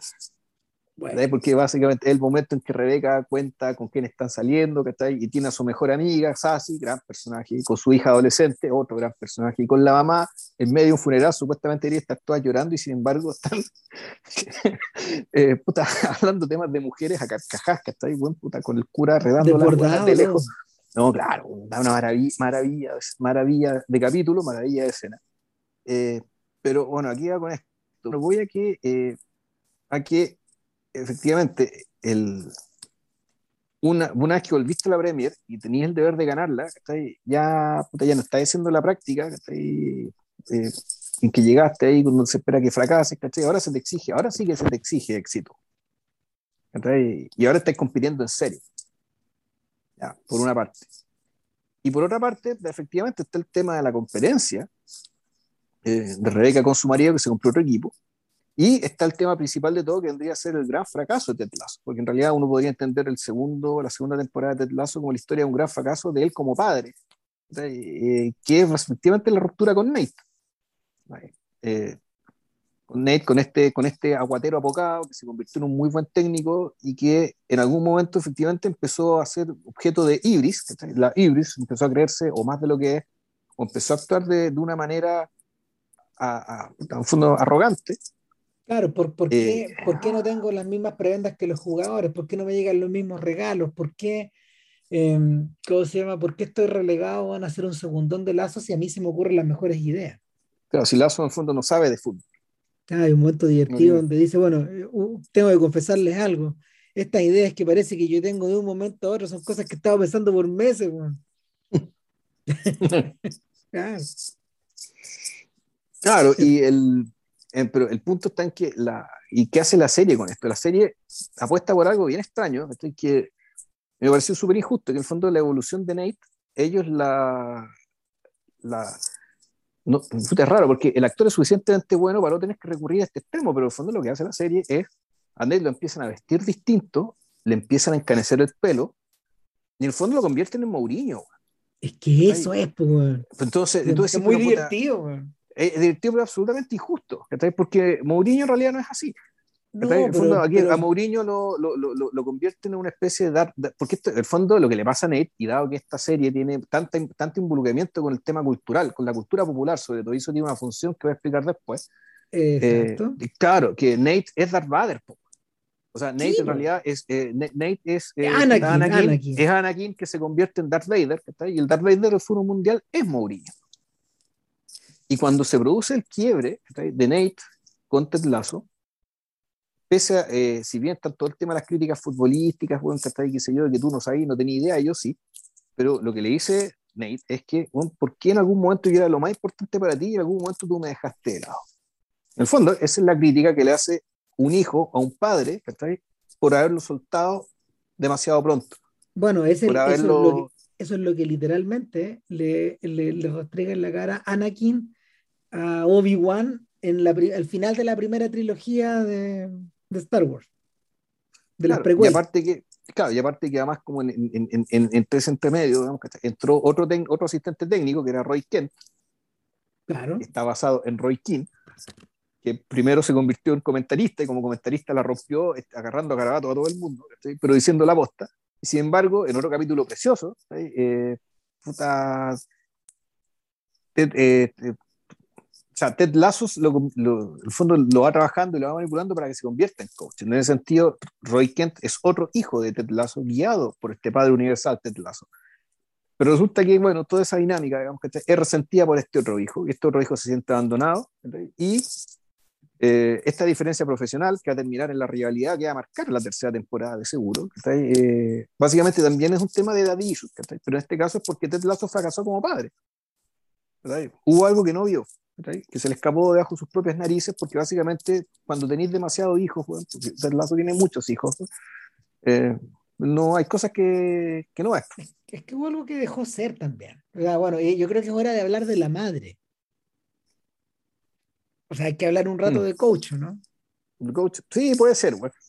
Eh, es que es tanta buena que hablar en esta serie, porque por una parte efectivamente está coach, que es un personaje que hace un contrapunto del lazo de la perspectiva de que uno sabe de fútbol, Lazo no tiene idea. Dos, es un guan que está eh, estudiando todo el rato. Está todo el mundo leyendo, o leyendo un libro de cultura popular, o está leyendo este libro, La pirámide invertida, invirtiendo la pirámide, que me regalaste tú y yo me leí religiosamente hace algunos años. Eh, y un personaje que no habla, o prácticamente no habla, a diferencia desde el lazo que habla hasta por los co. Claro. Entonces, puta, claro, es un, es como hay millones de duplas, digamos, que, funcionan de, de la misma manera, ¿no? A partir de la base del opuesto de la, eh, caricaturas de opuestos, ya, opuesto caricaturesco.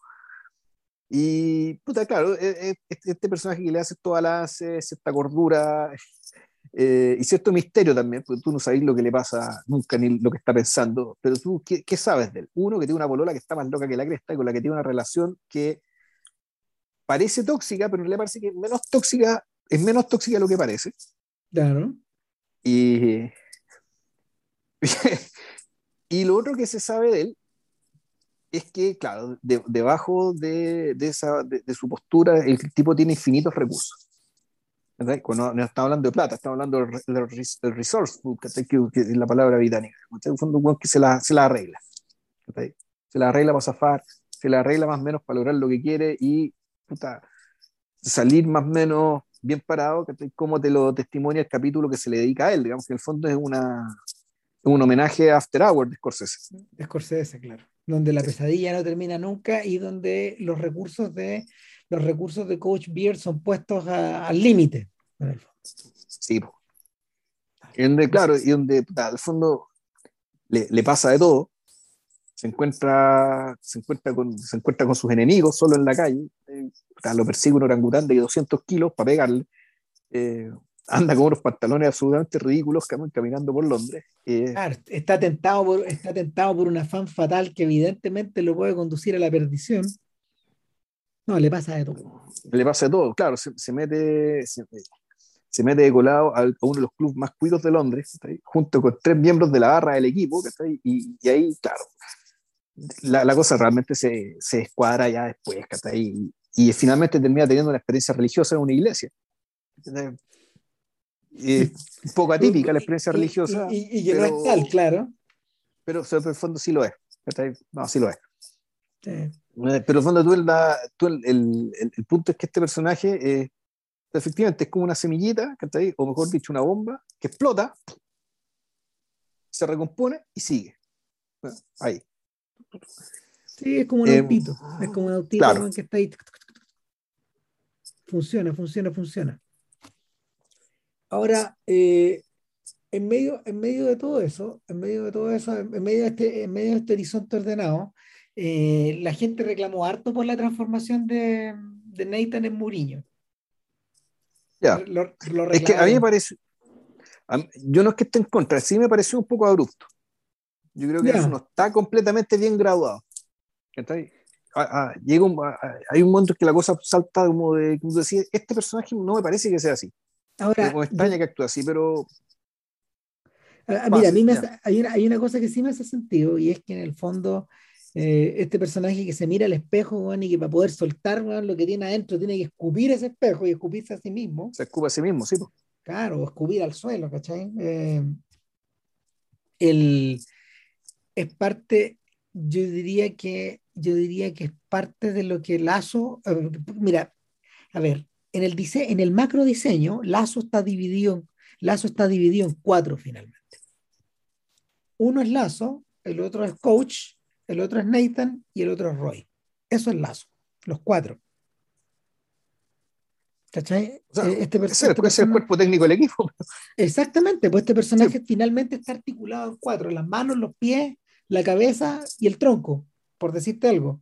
Eh, y, y en cierta forma hay un, hay, un elemento de la personalidad de Lazo que es compulsivo, que bueno, de hecho juegan un poco y ahí, aquí ya podemos entrar al tema de las citas, porque en el, en, el fondo lo que hace, lo que hace Lazo cuando, pues, cuando se transforma en, ¿cómo se llamaba? ¿Cómo se llamaba el personaje? Led Tazo. Cuando se transforma en Led Tazo. el Led Tazo, sí. Claro, The Other Guy. Eh, The Other Guy, bueno, ¿traigo The, Other, Guy, o no traigo The Other Guy? Es un poco, es un poco lo mismo que le ocurre a Nathan. Hay algo, hay algo ahí. Y cuando, cuando uno ve, cuando uno ve, cuando uno ve el Tazo, Lo que uno está viendo es, es Man in the Moon, es la aparición de. es la aparición del otro yo de Andy Kaufman. Uy, ¿cómo se llama ese personaje? Oh, oh, espérate.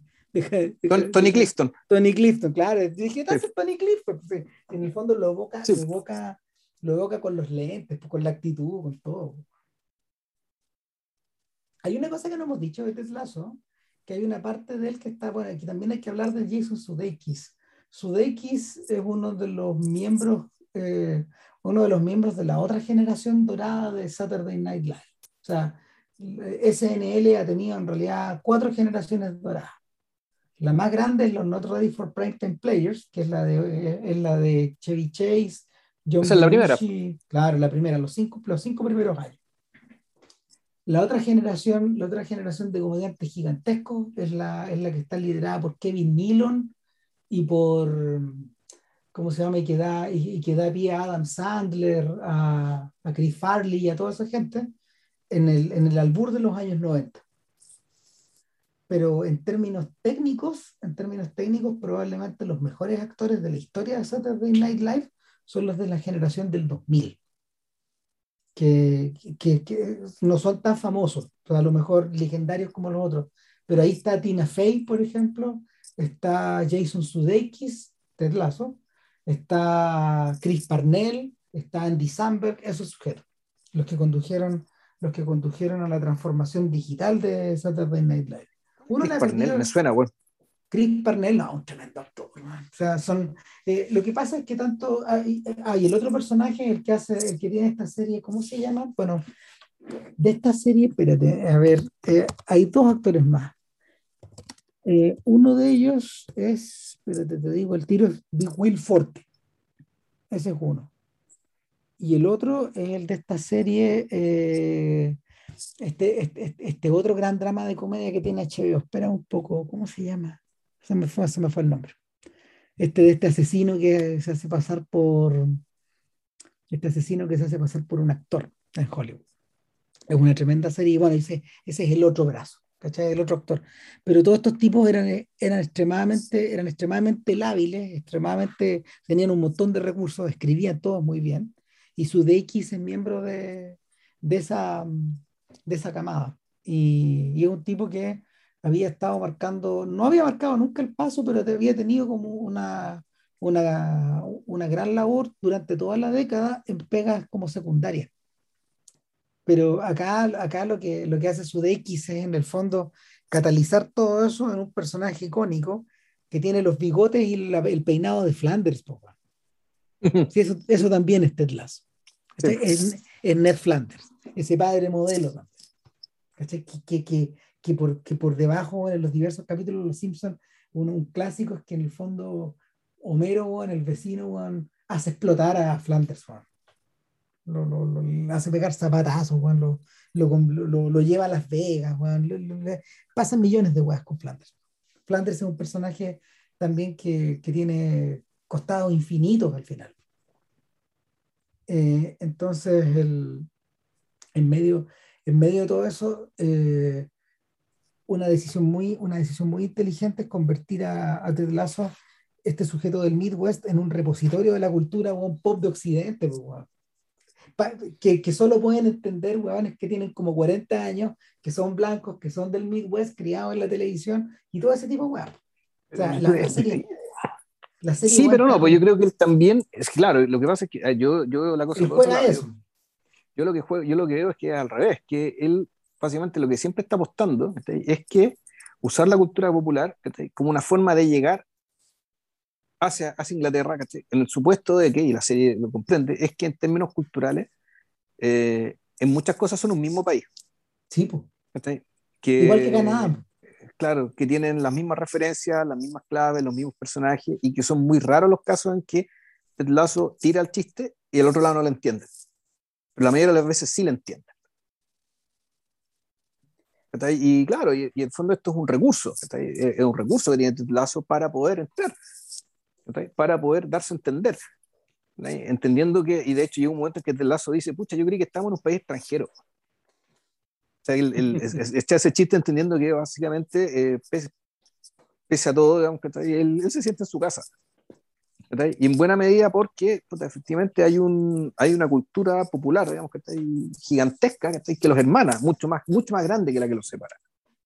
Y que lo que los separa básicamente es un malentendido respecto al significado de una palabra, y algunas costumbres respecto a lo que decíamos de que los equipos descienden o no descienden por el carácter deportivo o empresarial respecto a una cosa a la otra. Esta barbarie de consumir té, como dicen Esta weá, este, este, esta porquería, eh, no, no, claro. De hecho, de hecho cuando, cuando Coach Juan revela que Jane lo ha hecho beber té, con alguna sustancia, no, si Jane le echa weá alucinógenas al té. O sea, esto no critica los alucinógenos, critica, weón, estáis bebiendo té, que no me Estoy tomando esa weá. No, Maravilloso. Bueno, el Ted Lasso está arropado en eso, pero, pero fíjate que eh, el, también siento que, también siento que ese, ese costado del personaje ayuda efectivamente a ponerlo en un continuo. Ted Lasso es The Good American. ¿Quiénes, quiénes, ¿Quiénes son los Good Americans originales? Son los personajes, como bien decía es un buen rato atrás, los personajes de Cabra. Independiente que Cabra haya sido un de ultraderecha, en realidad, y, más antiguo que eso, yo diría que un Good American es Ismael Potter.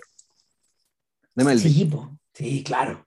O sea, eh, que tuvo que va a Inglaterra, conversa con el rey y desde su sentido como un americano, al fondo lo termina desarmando. Y es buena, siempre muy respetuosamente, diciendo que el rey es el máximo enemigo y todo, que Pero Israel Potter él, tendría que ser el primer personaje que tiene estas características. Eh, que claro, que si bien son del mismo país, sin embargo, el hecho de que este sea americano y por lo tanto eh, también es otro país, porque en términos políticos y en términos de concepción de las personas, mm. en términos de básicamente de la igualdad, de, la relación entre uno y otro, entre un hombre y otro, digamos, dentro de la sociedad igualitaria versus la sociedad jerárquica. Eso en Ismael Potter, ya en el caso, ya a esta altura, como ciudadanos modernos con 250 años de ilustración encima, esas diferencias ya no son, ya no son importantes, ya, en realidad no las hay, no, son, no son sustanciales. Sigue siendo más lo que los une, lo que los separa. Pero el, el, perfil es ese. En el capítulo de Navidad, que no uno de los más, no uno de los más logrados de la serie, uno de los, uno de los más convencionales de alguna forma. Eh, ¿No decís que respeto el tema de la visita a los dentistas, bueno, que me pareció muy bueno. maravilloso. Ah, Roy Kent, que tiene una, su, sobrinita, que es un pilar de su vida, tiene, una, tiene, un, tiene, un aliento que es como el, como el de un enterrador, nadie, lo puede, nadie, lo puede resistir, claro, porque está tomando antihistamínicos, le lleva la cagada en la guata y este este en un momento dice, vamos a ir, mira, vamos a ir a mi, vamos a ir a mi puto vecindario cuico y vamos a recorrer 10 casas si a la décima casa no hemos encontrado un dentista, ustedes dan de mil libras cada una. Le dice ahí a Kili y a, su sobrinito. No, gran, momento. Eh, eh, eso está mejor construido casi que todo el resto de la weá. Pero en fin, a lo que iba es que. No, a mí también me gustó, también me gustó la cena de, de los jugadores en la casa de, de, de Higgins. Sí, Chori. Pero, pero... Simpático, sí, el capítulo, el capítulo es simpático, e-, ese es un capítulo, de ser, claro, es un capítulo navideño, por lo tanto tiene que ser más, eh, tiene, que ser, tiene que ser más gratificación aún, Más, al, borde de los palagosos. Claro. Hay, hay, que decir que esto ocurre en la segunda temporada y en la primera temporada no hay capítulo navideño porque Ted Lazo llegó después de la Navidad. Pues. Sí, pues. Sí, llega después. Ahora, después. Yo, creo que, yo creo que ahí hay dos conexiones. Uno, uno es una conexión al mundo de Richard Curtis. ¿Quién es Richard Curtis? Eh, Richard Curtis es... Eh, Love Actually. Eh, claro, el Love Actually, esa es la película que dirigió. Yesterday. Tiene varias... pero claro, Curtis esencialmente es un guionista. Así como Peter Morgan también es un guionista, showrunner de, de The Crown y bueno, el creador de, este, de esta trilogía de, de esta trilogía de Tony Blair, de, Tony Blair. De, la que alguna vez hicimos el hicimos podcast. sí, exacto. Claro. Eh, bueno, Curtis es el guionista de Cuatro Bodas y un Funeral. Es el tipo que estuvo detrás de Notting Hill. Es el tipo que de alguna forma eh, inventó un mundo británico hecho para los americanos. ¿Cachai? En cierta manera, de cierta forma, Ted Lasso es la vuelta de mano hacia ese mundo creado por Richard Curtis. Es la creación por parte de un conjunto de americanos de un mundo cerrado de británicos. Pero para americanos pero para americanos, ¿cachai? pero para americanos, sí. Bueno, eso, eso, eso es visible en la manera en que en la manera en que Lazo va combinando la, sus múltiples historias. Sin embargo, ese día de la Navidad, ¿qué es lo que está viendo Lazo en la tele? Está viendo It's a Wonderful Qué bello vivir, pues, sí. Y ahí es donde uno le cae la teja. Ah, bueno, Ted Lazo por un lado es Flanders, pero por otro lado es George Bailey. George Bailey was Mr. Deeds, Claro, en algún momento, pero no, pero mira, es que más que, eh, más que los Fellow Deeds, porque los Fellow Deeds es un inocente, ¿cachai? Es un ingenuo, como dicen estos jugadores. Es un ingenuo es un buen inteligente, pero es un ingenuo. John Doe también es un buen inteligente, pero en el fondo es un ingenuo que, que, que se hace consciente después. Longfellow Deeds nunca realmente se hace, se, hace, totalmente consciente. Pero ¿qué es lo que pasa con George Bailey? George Bailey, George Bailey es la creación perfecta. El, es un sujeto que, es un sujeto que eh, ha, permanecido en el pueblo y se ha convertido en pilar del pueblo, eh, de Bedford Falls, pero es el que lleva la mochila más grande, porque en la medida que él se ha convertido en el padre de todos y todos son sus hijos, todo, todo concurre, todo confluye en él para que él solucione todo. No, y por lo mismo, su sentido de responsabilidad es tan grande que el pueblo termina convertido en una cárcel. Efectivamente. Y el, para él, él no puede escapar.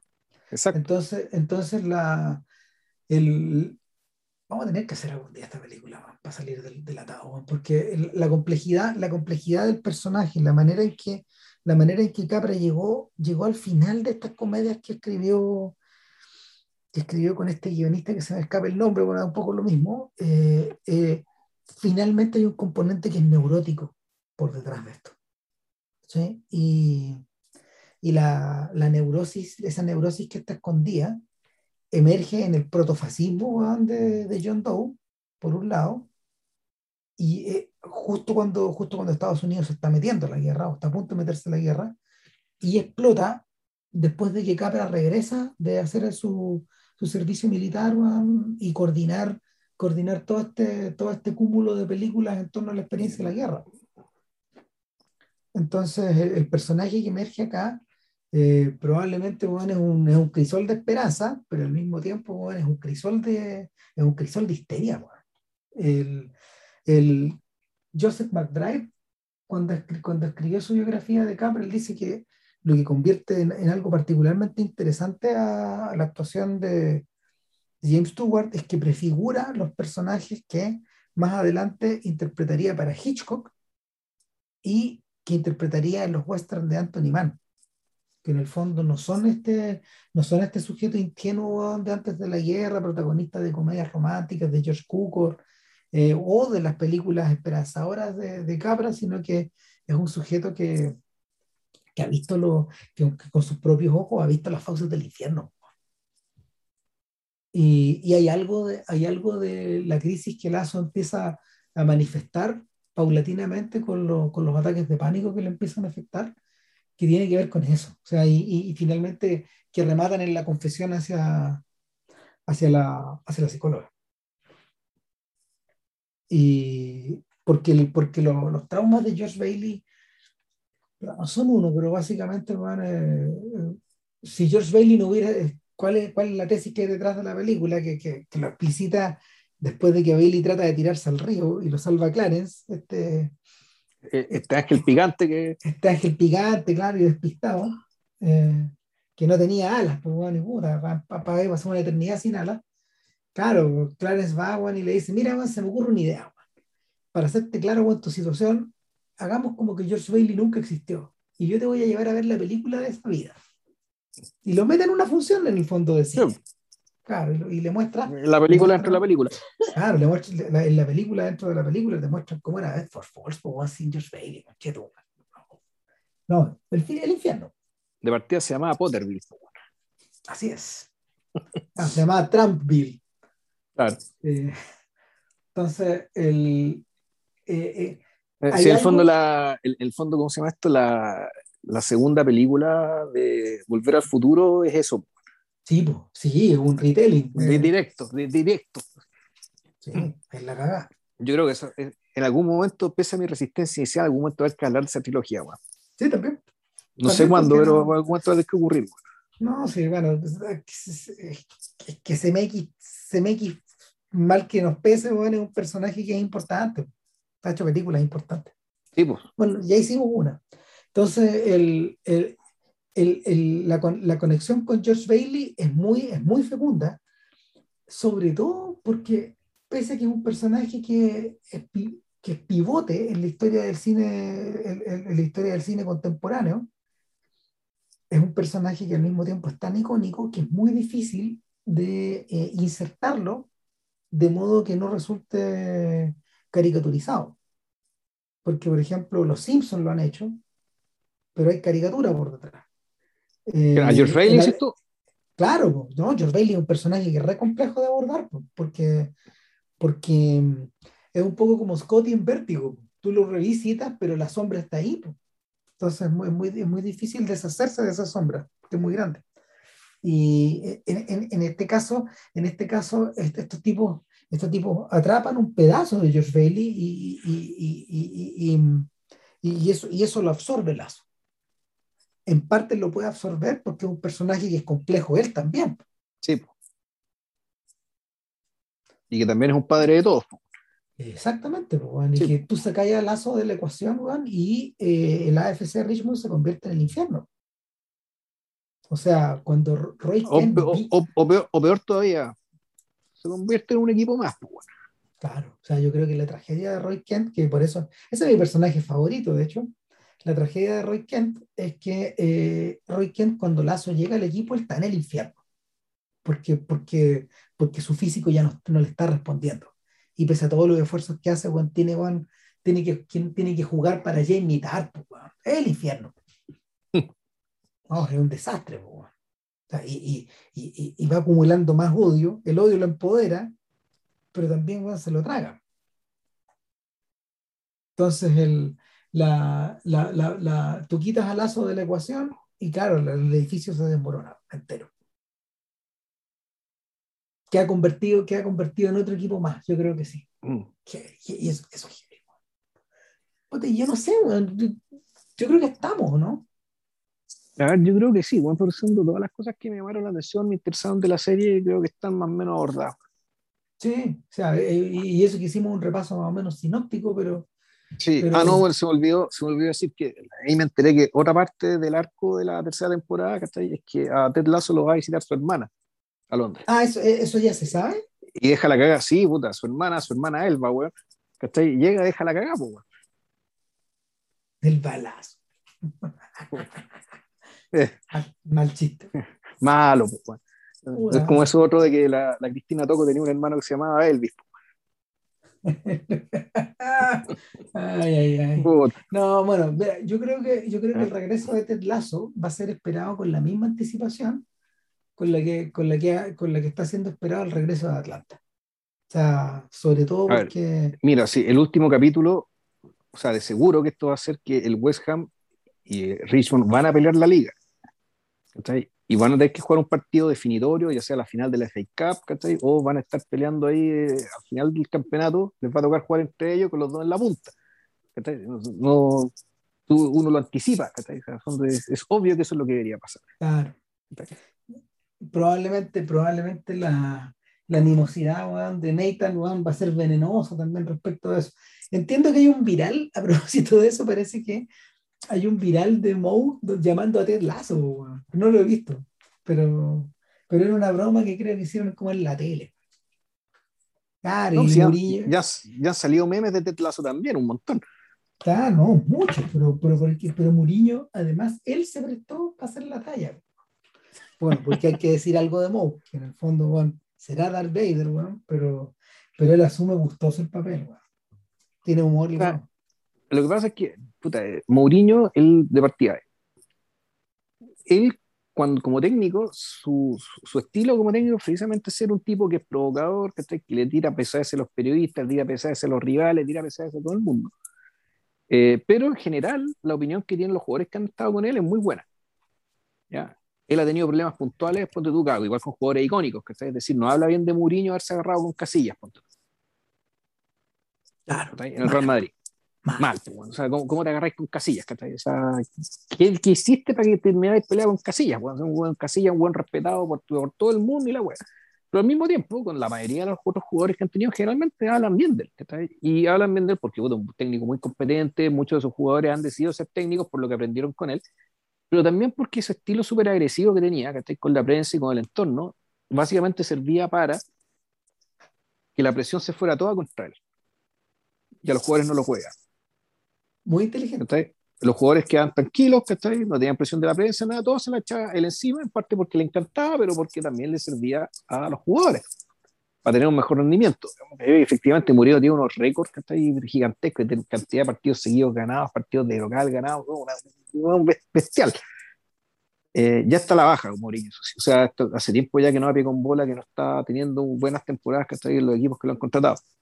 Mm. Eh, y qué otra cosa que quería contar Mourinho, y otra cosa que también digo que porque es una injusticia lo que hicieron con Mourinho, que, que se lo toma con un upside, con una fantasía y todo, es que el, cuando él le ha tocado ser comentarista, está ahí, ha sido un comentarista muy asertivo, muy ecuánime, muy justo, muy respetuoso de los que ganan y de los que pierden, porque cuando él, claro, él tiene que jugar, yo soy un ganador, bueno, soy el especial, toda la weá, ¿cachai? Pero eso es para el personaje, ¿cachai? Cuando es técnico, a la hora de ser comentarista, él dice, bueno, aquí hay que proteger a la gente que pierde, ¿cachai? Porque en el fondo es muy difícil ganar muy difícil ganar estos títulos. Entonces, puta, el, que efectivamente el tipo es mucho más de lo que era su personaje.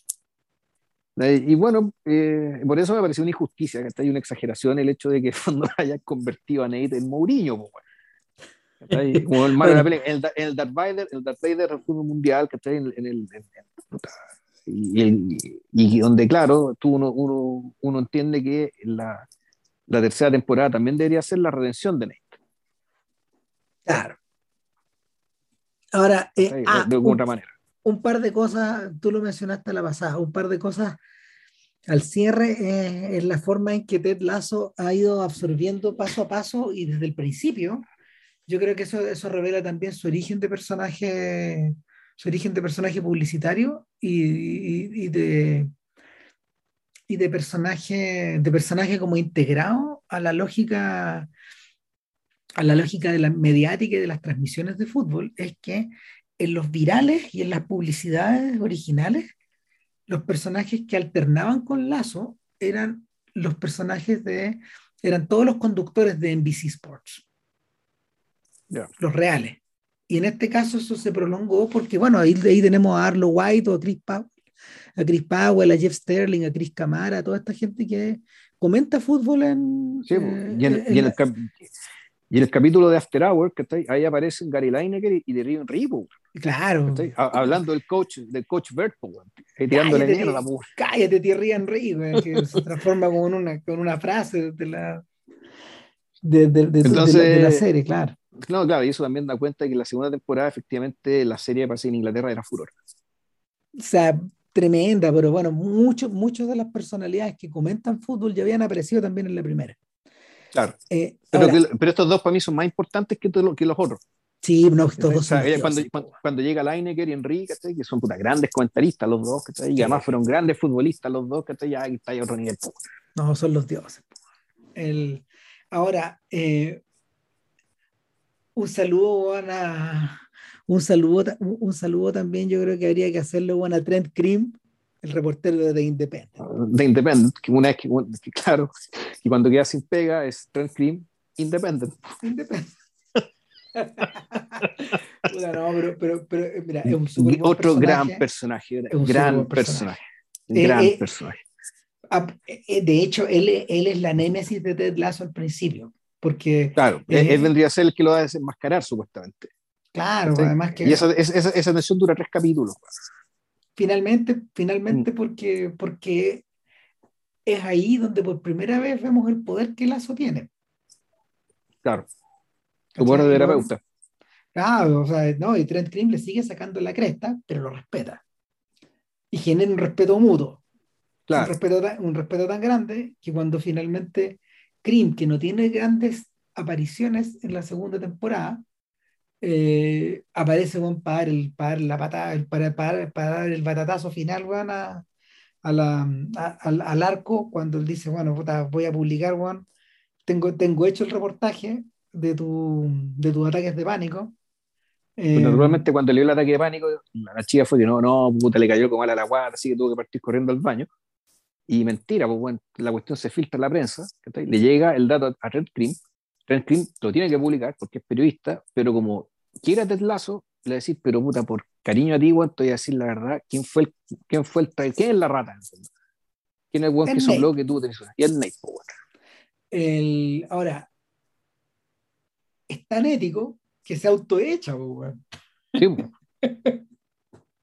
Claro, su ética, su ética es tan tremenda, que claro, después de eso le tuve que confesar, bueno, al jefe que, había, que le había dicho a Ted Lasso el origen de la fuente, y eso significa que se tiene que ir. Mm, sí, y por eso se convirtió en Independent.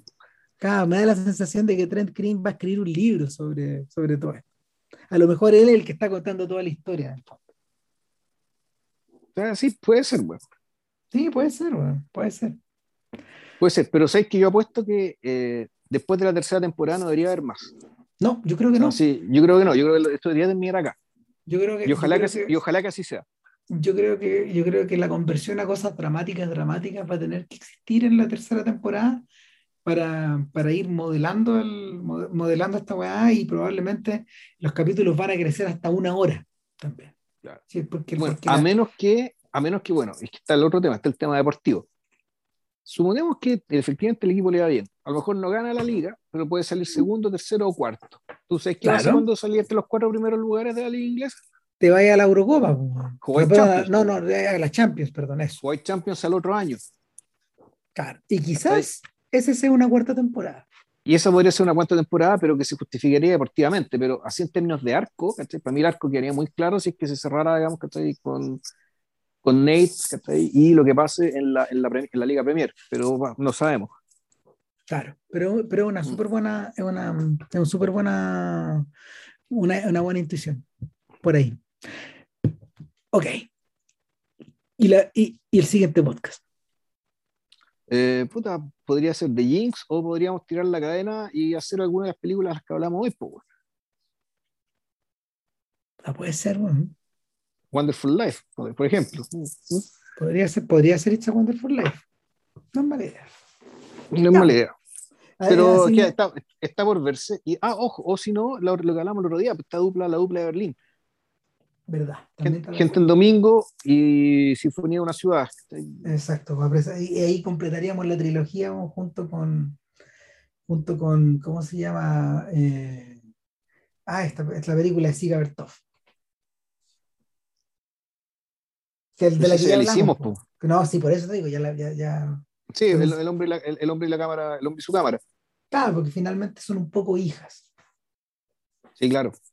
Son un poco hijas. O sea, el, o sea, la de Ruthman es derechamente hija. yo creo que no, gente en domingo es otra cosa. Sí, parece, pues, parece hija, yo creo que es más relacionada con Berlín, como te decía el otro día. Sí. Pero, pero bueno, tengo que volver a verla, así que a lo mejor la opinión cambia.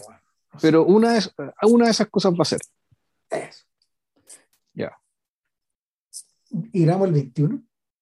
Eh, el que el día de las elecciones no sé, sí, depende, si te vas a quedar con los weones igual viendo, viendo el debate, de ahí hasta la hora del carajo, pues bueno, no puedes grabar el domingo, pues Claro, pero la otra posibilidad es que grabemos antes.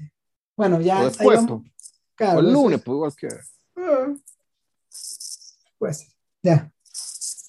Ya, que estén bien, coraje y goya. Chao, chao. Chao.